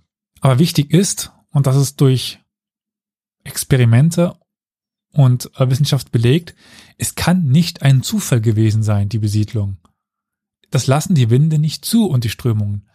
Wenn man von Tahiti und so weiter startet nach Norden, kommt man nicht nach Hawaii. Das funktioniert nicht. Die Menschen müssen explizit das angesteuert haben. Hm. Hm. Das ist irgendwie hm. interessant, sich das vorzustellen. Hm. Die, ich weiß nicht mehr genau, wie viele Kilometer, 500, 600 Kilometer über Wasser zu reisen. In Holzbooten. Wahrscheinlich hm. irgendwas Kanuartiges ein kleinen Hilfssegel, ohne moderne Gerätschaften, sich auf den Weg zu machen, um neue Welten zu entdecken oder neue Welten zu, zu besiedeln. Finde ich super interessant. Ja. Einfach dieses Mindset von den Menschen. Können. Das finde ich viel interessanter. Ob das dann einfach über Vögel funktioniert hat, die dann aus der Nähe kamen, dass sie eigentlich woanders hin waren, auf dem Weg waren und dann von da aus dann, keine Ahnung, Zeichen bekommen haben, dass da Land ist. Aber das finde ich halt unglaublich interessant auch. Ich ja. meine, den Leuten muss ja klar gewesen sein, dass da noch was anderes ist. Wenn du auf so einer kleinen isolierten Insel lebst und dann wird nach einem Sturm zum Beispiel Zeug angespült, das definitiv nicht von deiner Insel stammen kann. Ja gut, die anderen Inseln wussten sie ja. Also sie wussten ja, dass, sagen wir mal, noch weiter westlich von ihnen Inseln sind. Das wussten mhm. sie ja. Also sie waren sich ja schon bewusst, dass sie nicht die einzelne Insel der, der Welt sind. Die kannte man, die konnte man ansteuern. Da, da, kon, mhm. da konnte man mit den Menschen reden. Aber Hawaii war ja unbesiedelt. Da sind sie ja hin aufgebrochen, was sie noch nicht kannten. Mhm. Hm. Es gab wohl keine Flat Earther oder sowas oder so. Die, die Lonely Islander, keine Ahnung. Also Das, Ich meine ja auch, es muss ja auch nichts sein, was menschlichen Ursprungs ist, was angespült wird. Es reicht ja auch, wenn da irgendwie eine Frucht oder ein Baum angespült wird, den du nicht kennst, aus einer bestimmten Richtung. Du weißt genau, die Strömung bringt den von dort daher und denkst dir, wenn es da zum Beispiel eine so komische Nuss gibt oder so ein komisches Viech, das da im Wasser schwimmt, dann gibt's da bestimmt noch mehr. wie gesagt, wenn ich das richtig verstanden habe, funktioniert das mit Hawaii nicht. Weil sonst Hm. könnte man ja auch mit der Strömung sich nach Hawaii tragen lassen. Sind die Strömungen also irgendwann mal gekippt oder sowas? Nee, Ich bin kein Geo, was, Geologograph? Okay. Ich weiß nicht, wer sich mit, mit, mit Wasserströmungen beschäftigt. Bist kein Geo-Abonnent, gib's zu. Ja. Ja. Keine Ahnung. Diese zweite Expansionswelle, also wir hatten ja die erste der Lapita-Kultur, die dann irgendwann im 1000 vor Christus aufgehört hat. Ich glaube, ich habe das die ganze Zeit falsch ge- gesagt. Schande über mich. Äh, und dann eben die, diese zweite begann dann auch mit zwei grundlegenden Ges Gesellschaftstypen oder es begannen sich zwei grundlegende Gesellschaftstypen herauszuarbeiten. Auf der einen Seite haben wir offene Gesellschaften, in denen eine Vielzahl von verschiedenen Gruppen, Krieger, Priester, Bauern und so weiter um, die, um Land und Macht konkurrierten. Wir haben auf der anderen Seite aber auch die sogenannten geschichteten Gesellschaften. Vor allen Dingen für Tahiti und Hawaii sind da gute Beispiele. Der es wenig Fluktuation gab und eine klar definierte Elite, die oben stand und darunter eben die anderen Schichten. Auf Tahiti und den benachbarten Gesellschaftsinseln erwarteten die Häuptlinge Tributzahlungen in Form von Lebensmittel oder äh, Rindenmäntel. Sie drückten ihre Macht durch ihre enge Bindung an den Kriegsgott Oro aus, äh, die sie auch durch Menschenopfer be besiedelten oder besiegelten. So. Also diese Menschenopfer sind auch im der polynesischen Kultur ein, ein fester Bestandteil dann. Mhm. Woher kommen jetzt diese Infos? Wie meinst du? Also kein Kannibalismus, Menschenopfer. Nein, so, nein, nein. Aus Woher den Erzählungen der Be- Bewohner dort. Also natürlich Ah, alle okay. im Nachhinein aufgeschrieben, aber das sind die Erzählungen, die dann die Europäer aufge aufgeschrieben haben, beziehungsweise die es bis heute gibt. Also mündlich tradiertes Wissen. Also auch auf Tahiti gibt es die Königserzählung, die dann in Dynastien und Generationen kommt und dann kam der König und der König und so weiter. Das haben wir auf Tahiti, das haben wir äh, auf den Gesellschaftsinseln, das haben wir auf Hawaii, das haben wir in Neuseeland, auf den äh, Osterinseln und so weiter. Ost, auf der Osterinsel ist das Mhm. Singular. Also wir haben ta tatsächlich, äh, was diese Mythen und Sagen und Erzählungen über die Vergangenheit angeht, haben wir noch relativ viel. Hm, Hm? immerhin. Um 1200 nach Christus begannen die Tahitianer dann sogar den Bau von Terrassen, der Anlage von Obstgärten, sie Brotfrüchte anbauten, sie errichteten auch sta- äh, Tempel mit Plattformen, beziehungsweise die Marei, die direkt ans Meer standen, manchmal auch ins Meer hineinragten, auch manchmal im Inland sind. Marei sind so Art Tempelanlagen. Und vom Marei aus führten sie dann auch in Kanus Krieg und ein neuer Häuptling kam dann mit dem Boot dort zu seiner Amtseinführung. Und es entstanden tatsächlich kleine Seeimperien dort mit einem König oder einem Anführer. Und ein Königreich entstand natürlich auch auf Hawaii. Später dann eben der Kamehamehas. Kamekame, wie?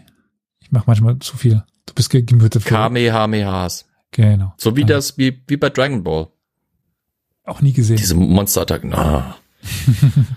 Was Kamehameha. Kame, Kame, Kame. Nee, Egal. Kamehameha. ne? Kamehameha. Kamehameha. Genau, jetzt geht's. Ich meine, ich kann keine Folge machen, in der ich alles aussprechen kann. Das, das funktioniert nicht. Ich muss ja was einbauen, das ich nicht kann. Sonst äh, werden die Folgen zu, zu perfekt. Wir müssen doch unseren Titel Genau. beibehalten. Als der Ja, schlechteste stimmt. Geschichtspodcast auf dieser Erde. Dementsprechend muss Der ich, nicht ja für den Lehrbetrieb geeignet ist. muss ich an unserem Ruf arbeiten. Für Hawaii haben wir jetzt den Vorteil, dass wir dort relativ viel Forschung haben. Wir haben äh, die Frage stellt sich, wa- warum? Naja, sie sind Teil der amerikanischen Staaten und äh, die eben über eine große Forschung verfügen und die machen natürlich keine Forschung über sich selbst und so auch dann über Hawaii. Wir haben dort aber auch sehr früh christliche Missionare, die ähm, die Menschen dort die die Schriftlichkeit beibringen äh, und so werden sehr viele Sagen und Erzählungen auch schon aufgeschrieben dann. Und äh, wir hatten teilweise Jahrhunderte, ja, sagen wir mal jahrzehntelang auf Hawaii eine höhere Schriftlichkeit als in den Vereinigten Staaten. Und wir haben dort auch einen organisierten Histor historischen, den auch, aber hierarchischen Staat. den wir ansonsten so in dieser Hierarchie nicht aus der polynesischen Welt kennen. Und das erübrigte auch, oder das ergab, dass die Könige eine Legitimation brauchten, dass die Könige einen Mythos brauchten, eine Erklärung brauchten. Die haben ihre Geschichte aufge, oder sich erinnert, mündlich festgehalten und das ist dann später alles verschriftlicht worden. Und so können wir ja auch noch sehr gut äh, in Hawaii so ein bisschen in die Vergangenheit blicken. Ja, wie kamen die Menschen nach Hawaii? Man geht davon aus, dass sie von den Marquesas kamen, vor allen Dingen, und dann Tahiti. Also auch die mündlichen Überlieferungen zeigen. Wir haben zwei Geschichten über sehr frühe Reisen, also zwei wichtige. Sie erzählen über die Reise von ja, weiten Teilen des Pazifiks und spiegeln eine Ehre wieder, bevor Hawaii vom Rest Ozeans abgeschottet worden ist. Also irgendwann sind ja auch die Kontakte wieder abgebrochen. Eine Geschichte beginnt auf, den, auf der äußeren Insel, auf der äußeren Insel Oahu, wo der Herrscher Muli Eleali versuchte, seinen Teil der Insel unter seinen Söhnen aufzuteilen. Also er hatte schon nur einen Teil bekommen von seinem Vater und jetzt musste er nochmal unter seinen drei Söhnen diese Insel aufteilen. Aber wenn er das täte, würde das niemals mehr reichen, um denen irgendwie den Lebensunterhalt zu gewährleisten. Seine beiden jüngsten Söhne rebellierten daher und wurden ins Exil geschickt, um die größere Insel Hawaii selbst, also um dorthin zu, zu ziehen. Sie führten dort neue Bewässerungsmethoden ein, die auf Oahu entwickelt worden waren, um Wurzelgemüse anzubauen. Aber dann gibt es eine Kombination aus Wirbelstürmen und Überschwemmungen, machte die Arbeit zunichte und sie beschlossen, dass sie genug von der hawaiianischen Welt hatten. Sie wollten das Land ihrer Vorfahren zurückkehren, einen Ort namens Kahiki. Sie segelten in ihrem Doppelkanu und landeten wahrscheinlich im, im, äh, im Südwesten von Tahiti. Der Tapu Tapueta-Tempel in diesem Teil von Tahiti trägt auch den gleichen Namen wie der Kapu Kapuakea-Tempel im Norden von Oahu, wenn man eine Lautverschiebung berücksichtigt, durch die das T in den hawaiianischen Dialekten in ein K umgewandelt wurde. Kahiki ist dann auch die hawaiianische Variante von Tahiti. Also aus dem T wird eben das K. Und aus Tapu, Tapu Tapueta wird dann Kapu Kapukea. Das ist im Grunde genommen dann dasselbe Wort. Eine andere ziemlich blutige Geschichte erzählt von den Erlebnissen von Pao. Er stammte von der Gesellschaftsinsel, also wieder von der anderen Seite. Als sein, Lo als sein Sohn von seinem Bruder beschuldigt wurde, Brotfrüchte gestohlen zu haben, machte er das, was jeder Vater tun würde, mit seinem, wenn sein Sohn des Raubs angeklagt wird. Carol, was würdest du tun? Tja, was würde ich tun? Gewalt ist die einzige Lösung, ist doch klar. Ja, er schlitzte seinen Sohn auf, um zu zeigen, dass sein Magen leer sei. Mhm. Okay, gut. Na, habe ich doch gar nicht so falsch gelegen. ja, äh, weil damit seine Unschuld bewiesen war, musste natürlich auch der Sohn des Bruders getötet werden. Mhm. Zahn um Zahn und so weiter. Also auch wenn das Ja, nicht ja. die Begründung da war, christlich und so. Jedenfalls Genau. hatte man damit die Erblinien von zwei Menschen quasi ausgelöscht. Das fand ich einfach nur super interessant. Eigentlich interessant ist, dass er sich daraufhin auf den Weg nach Hawaii macht, wo er wieder Kinder bekam und eine eigene Dynastie gründete. Aber im, sagen wir mal, im Wesentlichen, jetzt abseits der etwas brutalen Hintergrundstories, zeigt das doch ganz gut, dass der Verkehr zwischen Hawaii und Tahiti ja normal war. Also vielleicht nicht für jeden, aber es weiß nicht, also es steht dort nicht in den Erzählungen, ja, und sie, sie fanden ein neues Land, Mhm. wo niemand zuvor war oder so. Nö, sie sind halt einfach umgezogen. Es gab wohl engen Kontakt oder relativ engen Kontakt zwischen, zwischen Hawaii und Tahiti. Die archäologischen Funde, die wir haben, sind ein bisschen zurückhaltender. Da sehen wir jetzt eher weniger Kontakte zwischen Ha- Hawaii und Tahiti, aber es gab sie definitiv. Die finden, also archäologisch lassen sich die Kontakte auch nachweisen, nur nicht so, so stark. Und irgendwann gibt es dann aber eine Zäsur. Der Kontakt bricht einfach ab.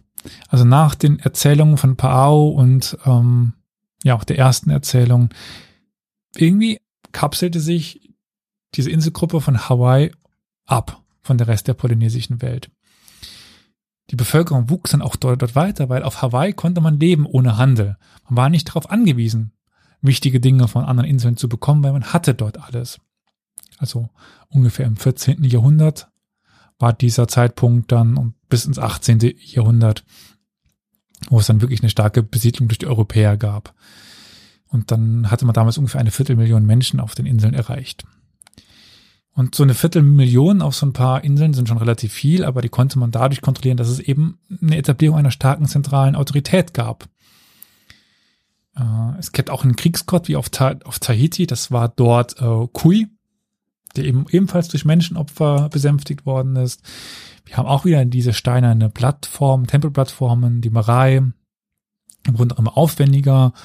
Und wir haben bei den Kamehameha auch ähm, eine göttliche Abstammung, also einen göttlichen Hintergrund irgendwann. Also wir haben ein richtiges Königreich dort. Gut, auf, gibt oft die Bezeichnung feudal, die dem Ganzen zuge, zugedichtet worden ist. Das ist jetzt eine Frage, die inwiefern das stimmt, aber gut, das, dafür sind wir heute gar nicht hier. Der letzte Punkt, den wir machen werden, werden äh, Rapa Nui und Neuseeland sein. Aber ich denke, zuerst will ich noch mal ganz kurz nach Südamerika blicken, beziehungsweise auf die Kontakte zwischen Ozeanien und Südamerika. Sagt euch der Name Thor Heyerdahl etwas? Flo nickt für die Leute im Audio. Das, das, Das der äh, mit, war der mit der mit Kontiki. dem Schiff, ne? Ja, genau. Dick. Dem Genau. Bambusschiff oder irgendwie sowas. Ja, Ach so. ein, Nor ein norwegischer Mensch, nenne ich Abenteurer. Abenteurer, ja, ich will ihn nicht Forscher nennen, der dachte, er wäre oder er war der festen Überzeugung, dass die Polynesier eigentlich Südamerikaner gewesen sein oder sein, nicht gewesen sein sein und dass man von den von den Galapagos-Inseln wären die rübergeschippert und hätten dann die ozeanische Segel äh, Inselwelt besiedelt. Und dann ist er, hat er das ja mit seinem Schiff überprüft, ob das ging mit der Kontiki. Hat funktioniert, aber mittlerweile über DNA-Nachweis und so weiter ist es klar, dass das nicht der Fall ist. Was sie aber eben haben, sind diese Kontakte zwischen den beiden Welten in Form von Süßkartoffeln und Fleischenkürbissen, die aus Südamerika stammten. Wir haben in Panama aber auch Kokosnüsse, die eigentlich aus der, aus der sogenannten Südsee stammten. Also es lässt sich eben ganz klar nachweisen, dass wir auf beiden Seiten einen Austausch haben. Wie eng diese Kontakte waren, das lässt sich leider nicht mehr nachweisen, weil es, wir haben keine polynesischen Siedlungen in Südamerika, wir haben aber auch keine Indianer oder ähm, Inka äh, oder so etwas in der polynesischen Welt. Es gibt dann so Vermutungen, dass es auch Wörter gab, die sich daraus entwickelt haben. Also bei den Quechua äh, ist die Süßkartoffel mit dem Wort Kamote und das könnte man dann äh, als Kumara auf den Osterinseln und Kumala in Polynesien finden. Ob das jetzt so hundertprozentig stimmt, kann ich nicht beurteilen. In dem Buch, was ich dazu gelesen habe, stand auch, dass das eher mehr Vermutung denn ja Fakt ist. Jedenfalls nochmal ganz klar festgelegt, also die Heyerdahl-These ist mittlerweile sowas von widerlegt, auch wenn in Norwegen man das gerne noch so ein bisschen als nationales Erbe hochhält. Aber gut. Ist ein interessanter Film. so viel kann ich sagen. Wer sich an anschauen will, kann er das gerne machen. Es war dann auch die Überlegung mal kurzzeitig im Raum, dass das vielleicht mit den Spaniern ge gekommen sei, also dass die Spanier das erst mitgebracht hätten und sich das dort einfach nur sehr schnell ausgebreitet hätte. Aber die aktivsten Anbauorte, also Hawaii, Neuseeland und die Osterinseln, die liegen abseits der, der spanischen Haupthandelsrouten. Und die haben auch Nachweise, die mit Radiokarbonmethode und so weiter auf Neuseeland, Hawaii und Mangaya zu finden sind. Die waren weit vor der Ankunft der Europäer. Also die Europäer, die Spanier konnten nichts damit zu tun haben. Also diese Kartoffeln, Süßka Süßkartoffeln und so weiter, die muss über eigene Kontakte hergekommen sein. Wer hätte gedacht, dass es auch andere Nicht-Europäer geschafft haben, äh, die Meere zu befahren und sich auszutauschen und Handelsnetzwerke Ja, hinzukriegen? Also, das können nur die Europäer gewesen Naja. sein. Ich finde es ja auch immer schön. Neuseeland wurde wann entdeckt? Dann gibt man immer an irgendwie irgendeinen Europäer. Aber eigentlich haben es die Polynesier Cook, entdeckt. oder? Ja, ja, Also die Polynesier sind ja auch dort, also hin, um das zu entdecken irgendwann. Hm. Aber gut. Kommen wir zu Rapa Nui oder der Osterinsel. Da habe ich im Stream auch hinter mir diesen komischen Kopf, weil das verbindet man noch mit der, mit der Osterinsel, diese komischen Köpfe, oder? Hm. Dumm, dumm, gib mir Gumm, Gumm. Kennt die jemand von euch nicht, diese interessanten Köpfe?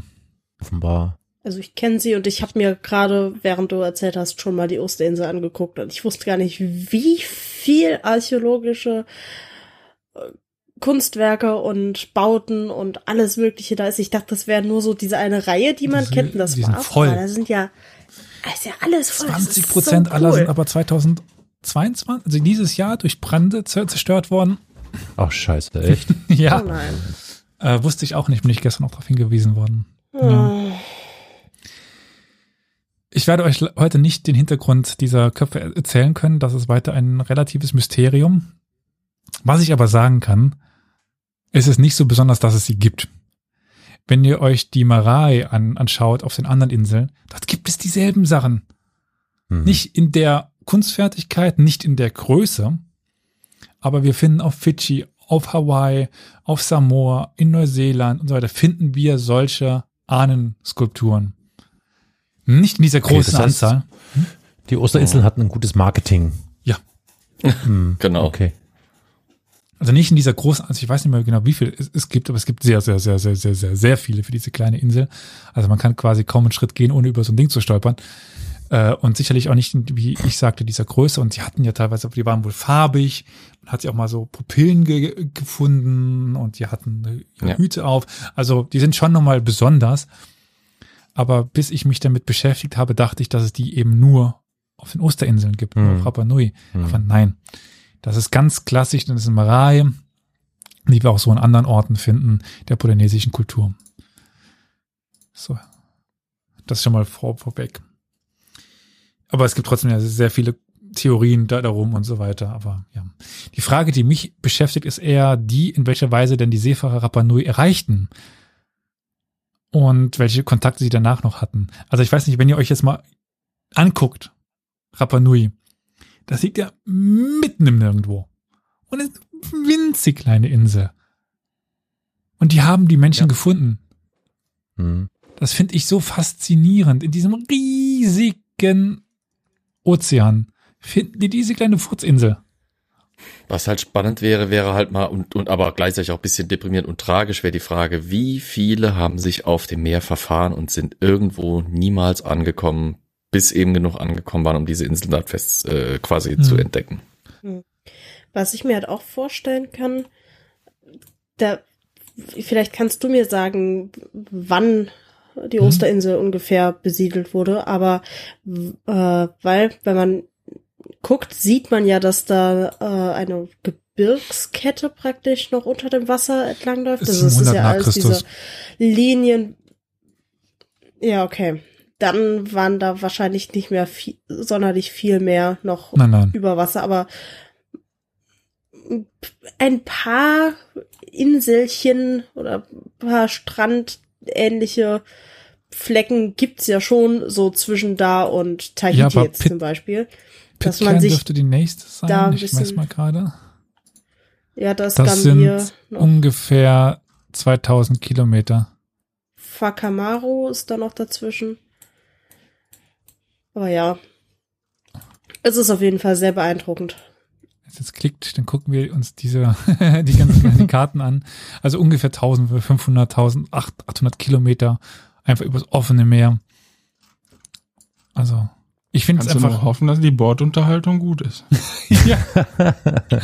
Schönes Multimedia, äh, die Unterhaltung, ja. Also, gerade fragte Victoria schon ungefähr, wann man dort, wann die Menschen dort ankamen. Ähm, das ist schwierig. Es gibt verschiedene lokale Traditionen, die äh, einen ersten ja, Besiedler nachweist. Äh, das ist Hotu Matua aus Hiva, der dorthin gekommen sei. Äh, Hiva gibt es tatsächlich ein paar Inseln, die so heißen, bei den Marquesas, also in also Fran- Französisch-Polynesien, wie gesagt. Und jener Hutu Matua äh, ist wohl dahin gekommen nach einer sechswöchigen Reise, weil sein Tätowierer geträumt hatte von einer schönen vulkanischen Insel im Osten. Also das, das fand ich so genial. Also, der Ja. Tätow also normalerweise der Wahrsager oder man selber, seine Frau, irgendwer. Nein, der Tätowierer. Ja gut, aber Tätowierer hat ja in deiner Kultur eine andere Bedeutung. ja, ne? ja, ist natürlich. was Religiöses. natürlich. Ja. Aber ich finde es Ja. trotzdem einfach ein Klingt schönes trotzdem Bild. Es lustig. liest ja. sich schön, es liest Ja. sich so schön, ja. Und in den Überlieferungen zählt man dann 57 Generationen äh, zwischen der ähm, ja, Hutu Matua und der Aufzeichnung der Legende. Dann kommt man ungefähr auf das Jahr 450 nach Christus. Aber äh, man, vor dem siebten Jahrhundert nach Christus findet man eigentlich keine Anzeichen von menschlicher Besiedlung.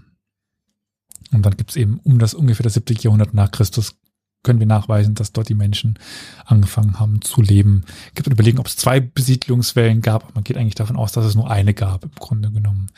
Die Sprache der Inselbewohner ist eindeutig polynesisch, gibt aber Besonderheiten. Äh, Und man könnte davon ausgehen, dass sich diese Sprache auch ungefähr das Jahr 400, 500 nach Christus von den anderen polynesischen Sprachen trennte, was ja auch wieder in die siebte Jahrhundert so ein bisschen reinpasst.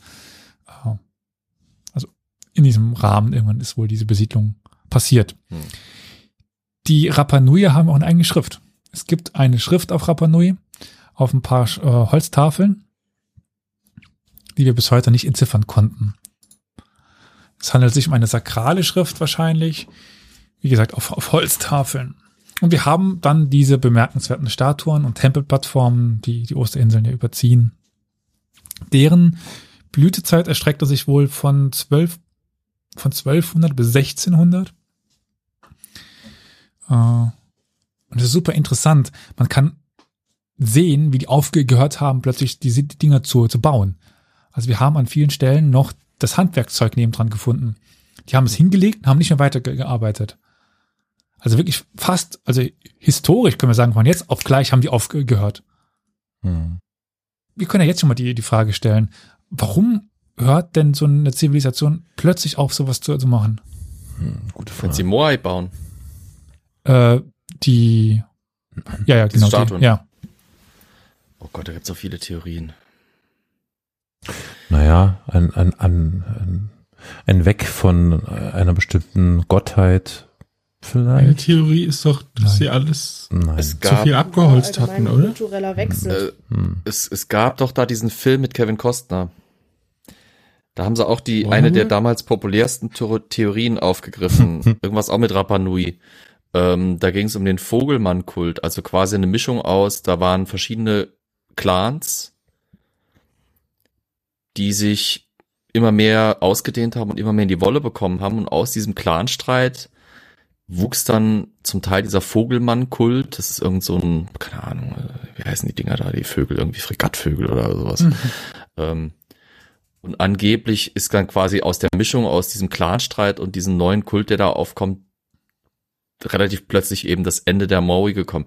Es gibt aber auch, ich habe noch vor einer Weile noch mal eine Doku gesehen, wo ähm, auch so der Niedergang von Zivilisation und sowas gemacht, etwas populärwissenschaftlich gemacht wurde. Da hieß es dann Hungersnöte und äh, quasi schwere Zeiten hätten dazu geführt, dass die Leute eben den Glauben an ihre, an diesen Ahnenkult verloren hätten und dann halt eben in Anführungsstrichen aus Wut und Enttäuschung äh, quasi sich von diesem Kult abgewandt hätten, weil sie halt eben Veränderungen gesehen haben, die trotz ihrer Treue und ihrem ihrem religiösen ihrer religiösen Demut einfach nicht nicht äh, aufgehalten wurden und so weiter. Also, ja, die gängigste These, die momentan als wahrscheinlichstes gehalten wird, wurde schon ein paar Mal auch angesprochen. So, die wurden ja nicht danach umgeschmissen oder so, die standen ja weiter da. Man hat es nur nicht weiter gebaut. Also so ganz abgewandt hat man sich von denen nicht. Und als die Europäer auftauchten, wurden die auch noch angebetet. Also Hm. es gibt gerade von Cook und, Kon äh, und Konsorten einige Beschreibungen der Kulthandlungen. Also man hat sich wohl nicht ganz von, davon abgewandt. Aber wir können tatsächlich nachweisen, dass ungefähr in der Zeit, wo die aufgehört worden zu bauen, sich die Lebensbedingungen auf der Insel radikal verschlechterten. Oh. Also man Mhm. hatte die Insel abgeholzt. Also so die Produktion von solchen Kultobjekten bedarf ja auch der Möglichkeit, überhaupt Arbeiter freizustellen für solche, ja, Sachen, die eigentlich nichts bringen im Grunde. Hm. Das macht eine Gesellschaft nur, wenn sie es leisten kann Das eigentlich. macht eine Gesellschaft nur, wenn sie es leisten kann. Und die konnten es wohl irgendwann nicht mehr, Hm. weil man dann auch äh, ja nur noch in Höhlen lebte und ähnliches. Also es gab einen extremen zivilisatorischen Verfall. Und möglicherweise damit auch das, ja, der Verlust überhaupt des Wissens und ähnliches. Weil auch die Leute können nicht mehr die Schrift lesen. Also die haben irgendwann, äh, die haben irgendwann verlernt, ihre eigene Schrift zu lesen. Was ein bisschen tragisch ist, aber gut. Hat vielleicht auch ein bisschen was mit den klimatischen Verhältnissen zu tun, dass die, naja gut, wobei so radikal, so schnell kann sich das auch nicht geändert haben. Mit den? Mit den ähm, äh, klimatischen Veränderungen, da ist der Zeitraum zu kurz. Das, da ist der Zeitraum zu kurz. Ja. Aber trotzdem kann man, denke ich, eine ganz interessante Analogie zu Klimawandel schon schließen. Was passiert, wenn Ressourcen wegfallen, wenn Ja, ja. Zivilisationen um die knappen Ressourcen kämpfen, auch wenn es jetzt nur in so einem kleinen Ökosystem wie einer winzig kleinen Insel passiert. Aber Mhm. gut. Ja, warum war es möglich, dass zum Beispiel in Europa sich das Christentum ausbreiten konnte? Warum überhaupt finden religiöse Umbrüche statt? Das ist ja da dann im Prinzip nicht anders als Ja, bei uns ja. auch dann, ne? Was muss mit einer Gesellschaft passieren? Wie, wie wa, wa, nee, was kann mit einer Gesellschaft passieren? Was für ein Einschnitt kann sich so dermaßen nachhaltig bei den Leuten eben festbeißen, dass es eben die gesamte Weltanschauung ins Wanken bringt? Und wir reden da nicht irgendwie davon, dass jetzt ein Inder Premierminister wird oder sowas, sondern äh, oder eben indischstämmiger äh, Mensch äh, Premierminister wird, sondern halt wirklich, dass da über Jahrzehnte, vielleicht sogar über Generationen spürbar und, und dramatisch sich eben alles verschlechtert und, und komplett ändert. Also alles ganze Mhm. Leben aus den, also bis in alle Lebensaspekte. Nicht einfach nur ein paar, sondern bis in alle Lebensaspekte irgendwie berührt ist. Und dann ändert sich halt das Weltbild. Dann werden die alten Götter halt notfalls geopfert und es wird nach neuen gesucht, weil der Mensch sucht ja immer nach einer Lösung und nach einem neuen Weg. Ja, zum Abschluss kommen wir jetzt endgültig nach Neuseeland, der letzten Insel, die besiedelt worden ist. Ja, von, von Hobbits was ganz interessantes, weil es eigentlich ja nahe an dem ist, was die ganze Zeit schon besiedelt war. Also die haben Rapa Nui ent- entdeckt, bevor sie Neuseeland entdeckt haben, Mhm. beziehungsweise bevor sie Neuseeland besiedelt haben. Es kann natürlich auch sein, dass sie sich doch wohler fühlten auf kleinen Inseln. Der eigentliche Name von Neuseeland lautet wie? Weiß das jemand? Ma, nee, warte mal, Maori war die Sprache. Äh, jetzt bin Die ich Menschen? Hm, Ist Auckland nur ein Teil davon? Oder? Huch, was war das denn? ja, Fabiana. ah, die Königin von, ähm, die Königin von hatte- Saba. Hm.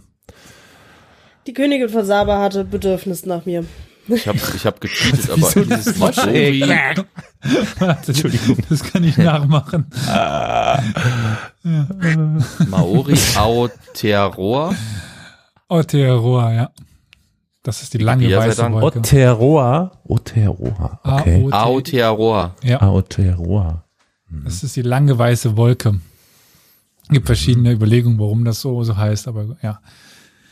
Auch hier, wenn man, Wir kiffen. La la, nee, sorry. was? Äh, auch hier wieder, wenn man das mit den Generationen zurückrechnet, der Erzählungen, dann kommt man auf das, ja, Mitte des 10. Jahrhunderts. Das passt nicht ganz. Es folgte dann angeblich eine zweite Besiedlung um, um etwa 1150 und dann eine dritte Flotte um das Jahr 1350. Das ist die Ansicht, die die Maoris und auch die Pakeha, das sind die weißen Eu- Europäer, ja lange im 19. und 20. Jahrhundert anerkannten. Später kommt dann eine andere. Aber erstmal der Coupe, das ist der Entdecker der Maoris, also nicht, der hat nicht die Maoris entdeckt, sondern er ist der Kolumbus, der Magellan, der Cook der Maoris. Und äh, der soll dann eben ja im 10. Jahrhundert Neuseeland entdeckt haben. Und da gibt es ein, ein Lied, ein Maori-Lied. Katikuau, Katikuau, Katikuau kia kupe. Te tangata nana i hoe hoe te maona, te tangata nana i tope tope te wa. Fast habe ich hinbekommen. Venua. Ist das nicht das, was die im Parlament, äh, da hat das nicht einer im Parlament gesungen? Vor einigen Monaten? Boah, du fragst mich Dinge. Ich glaube, naja, ich meine, das ist jetzt im Prinzip, äh, gut, also diese indigene Hm. äh, Geschichte, ja, ähm, ist, ist, ist ja natürlich etwas, ist natürlich etwas untergegangen, ne, im Zuge der äh, Commonwealth äh, äh, Story und so weiter. Und das war schon wirklich eine Besonderheit, dass der im Parlament äh, stand und äh, das gesungen hat. Und man muss dazu sagen, dass ja auch die die Chefin, nee, nicht, also äh, das Staatsoberhaupt Ja. da ist, glaube ich, auch eine indigene Frau, äh, was wirklich einzigartig ist bisher, dass das überhaupt. Aber es klingt cool, ist, ja. Ist Hm. sie? Aber nicht, nicht 100 Prozent, oder? Die hat vielleicht Vorfahren. Ich glaube, sie ist Total. Okay, Total, total. Ich Ja. kann es vielleicht mal das gerade übersetzen, was ich Ja, da bitte. versucht habe zu rezitieren. Ich werde singen, ich werde singen, ich werde singen von Coupe, dem Mann, der das Land befahren hat, dem Mann, der das Land aufgeteilt hat. Der das Meer befahren hat, der das Land aufgeteilt hat. Das ist ein Maori-Volkslied. Hm, hm. Ja, es ist, die Schwierigkeit besteht die ganze Zeit daran, dass die Geschichte von, von, von Coupe eben aus mündlichen Überlieferungen stammt. Das, ja, äh, das ist ein bisschen fraglich, wie genau das ist. Wir haben die Namen von so vielen Menschen, wir haben die Namen von Ehefrauen, von Sklaven, äh, über tausende von Generationen geführt, also über die, wie viel waren es? 57 Generationen? Nee, das war die, die 57 Generationen waren bei Rapa Nui, also über viele, viele Generationen. Ich war so frech und habe kurz mal reingepostet. Du meintest die Generalgouverneurin von Neuseeland, nicht die Richtig, ja. Regierungschefin dort, ne? Ah, Nee, nee, nee, nee, das nee, ist, ja, ja, ja, äh, ja. Nee, nee, nee, nee, genau. Weil das ist doch da die- Alcian Cynthia Richtig. Kiro. Genau, genau. Also das ist ja das Staatsoberhaupt, meine ich, ne? Also zumindest. Nee, das Staatsoberhaupt ist König Ja, Charles ist, ja, ist klar. Ja, wenn er mal vorbeiguckt, ja, ist klar. Aber ansonsten eine indigene Diese Frau, das Prinzip ist die- schon. Ja, das ist quasi die vom, von der Krone bestimmte Statthalterin Ja. der Krone. Während die Premierministerin ist eine Nachfahrin von Mormonen. Äh, Wow, und ich sehe gerade, Entschuldigung, weil wenn wir gerade drüber sprechen, äh, jetzt gerade hier zwölf Stunden alt, es äh, im äh, neuseeländischen Parlament gibt's erstmals mehr Frauen als Männer im äh, Abgeordnetenhaus. Ja, ne? Kannst du Manchmal mal wünsche ich mir, ich würde in, in Neuseeland leben. Oh, du, nicht die, nur du. Die, die Premierministerin von, von äh, Neuseeland ist auch verdammt jung, sehe ich gerade. Die ist Ja. 80er Jahrgang. Die Premierministerin, also die Britin. Ja, die äh, Jacinda Arden. Ah, ja, Jacinda Kate Laurel Ja, diese Arden. jungen Laurel. Dinger. Ja, Juli 1980 in Hamilton, New Zealand geboren. Okay. Labour Party. Natürlich. So. Ein Blick auf die Uhr würde ich mal, mal weitermachen. Hab- Wir haben nicht mehr viel. Mhm. Äh, es gibt aber auch in diesen Erzählungen sehr viel legendäres Material. Also Riesenkraken, Stämme von Kobolden und solche Sachen. Also was kann man jetzt da wirklich von übernehmen, was nicht, ist sehr, sehr fraglich. Aber im Kern geht es um die Gewissheit, dass die Siedler eben über das Meer gekommen sind und dass ihre Vorfahren an einem Ort namens Hawaiki lebten.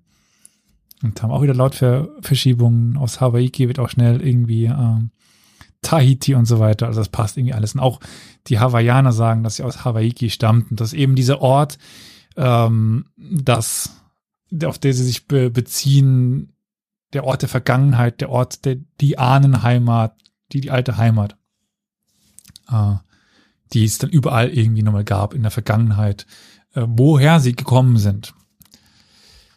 Das, das alte Land, so, so könnte man das, denke ich, ganz gut übersetzen.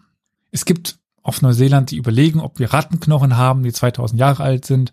Aber das ist sehr, sehr, sehr umstritten. Also die Radiokarbon-Datierung dort. Ähm, ja, wir haben aber auch keine anderen Nachweise für die Besiedlung.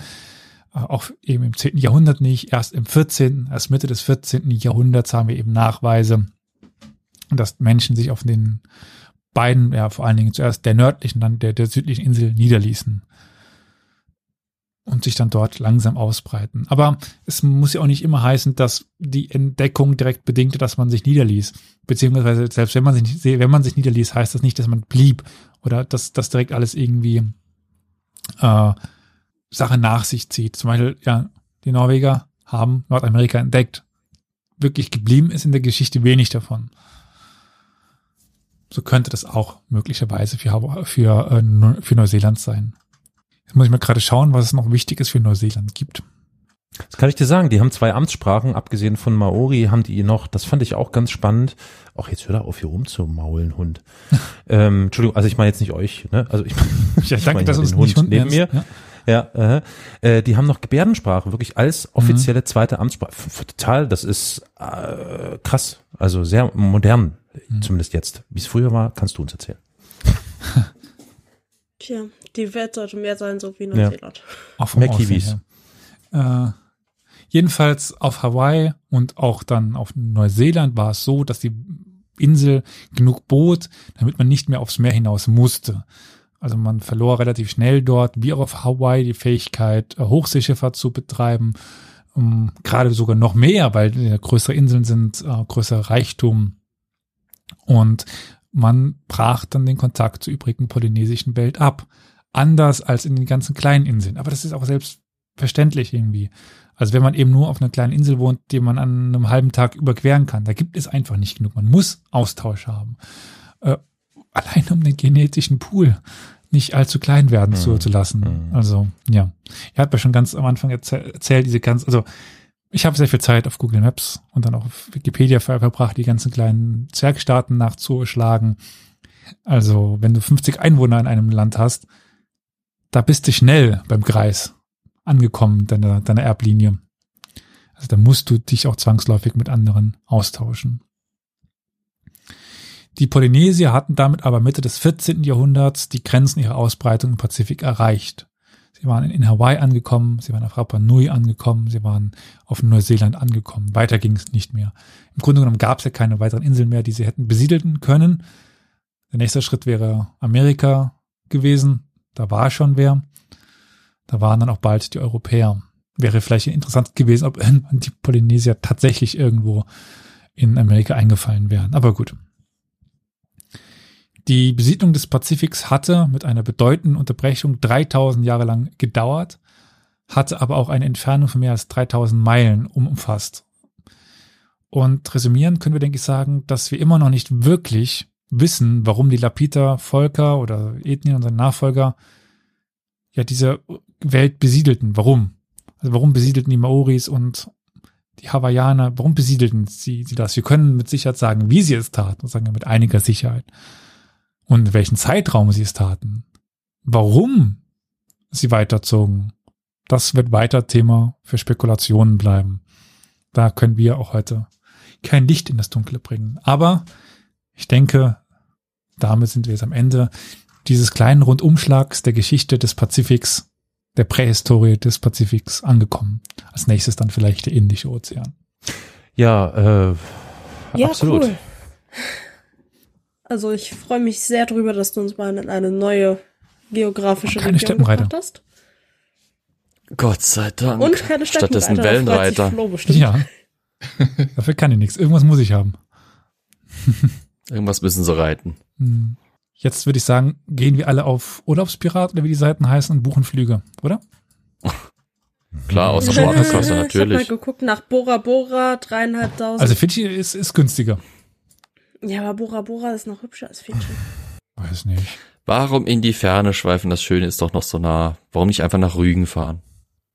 Nee. Mm, Oder Borkum. Wobei die Osterinseln mich halt Temperaturen auch echt- passen. Aber wie Kapunter du schreibt, äh, Hm. Fernweh haben wir jetzt auf jeden Fall. Ja, das hatte ich die ganze Zeit auch. Ich hatte das Glück, dass ich gerade parallel Urlaub ge- gebucht habe. Also nicht dort, aber Schon, ich wollte gerade sagen, schon wieder, sag mal, Ja, Elias. Ja, ich, Ja, ich wollte wie es oft auch. kannst du bitte äh, nächstes Jahr, Februar. Mann, Mann, Mann. Urlaub? Äh, Irgendwas mache ich falsch. Das sagt der Mann, der immer hier in den USA unterwegs ist. Ich mache kleine, günstige Urlaube, dafür halt ein bisschen mehr. Ja, also, ich denke, wir sind jetzt am Ende. Ihr seid wahrscheinlich auch ob dieser, es sind ja, waren ja doch sehr viele Informationen, war ja ein riesiger Zeitraum, ein riesiger geografischer Raum. Etwas überfordert. Ähm, ich denke, wir können an dieser Stelle nochmal ganz kurz sagen, dass ihr uns sowieso Bücher zukommen lassen könnt, dann eben euch solche Folgen wünschen könnt. Das war jetzt, die Folge war sponsert bei Pierre. Der hat mir das Buch zugeschickt. Und ich werde noch ein paar Themen daraus aufgreifen, aus diesem Buch über die Geschichte der Ozeane. Wenn ihr auch irgendwas habt, könnt ihr mal auf unsere Webseite gehen, historia-universales.fm. Da habt ihr bei den Personen so Reiter, da gibt es Amazon Wishlist, da kann man uns dann Bücher zuschicken. Ich werde versuchen, ab jetzt dort eben, ja, mehr Themen aufzugreifen. mehr Themen. Ha! Äh, warte, warte, warte, warte, warte, warte. Ja, ja, komm, komm. Bitte. Dauert, wunderbar. So war. Ja, also dann äh, würde ich sagen, vielen Dank an Pierre für äh, die super Vorlage. Vielen Dank an dich, Elias, dass du dich dahin getraut hast. Das finde ich wirklich grandios. Ich freue mich da auch sehr, ebenso wie Victoria und sicher auch die anderen MitpodcasterInnen.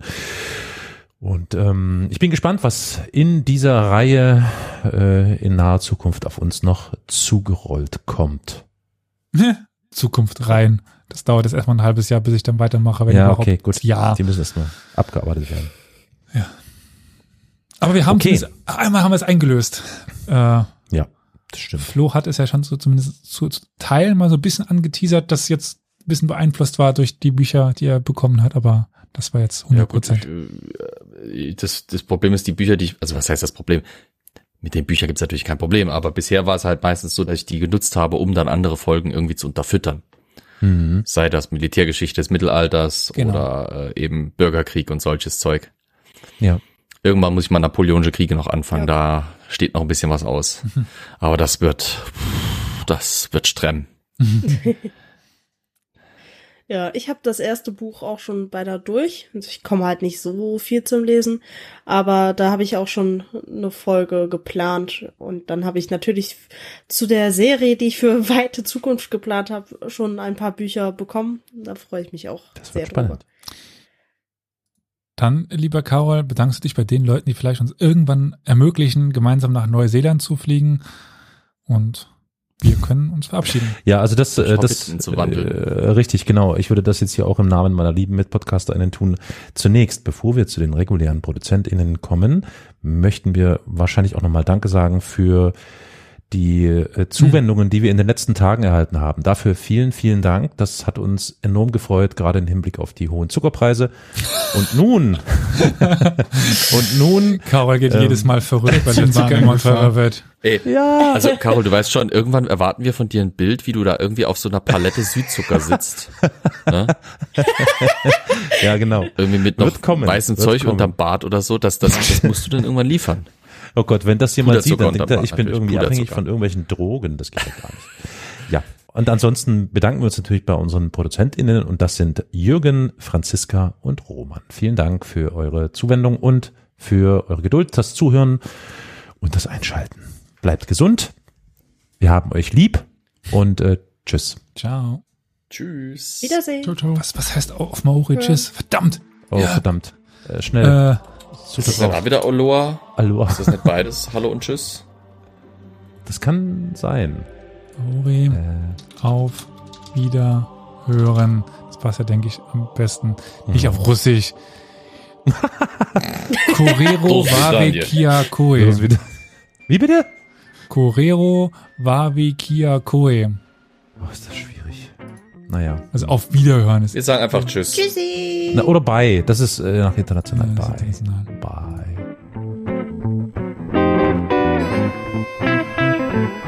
thank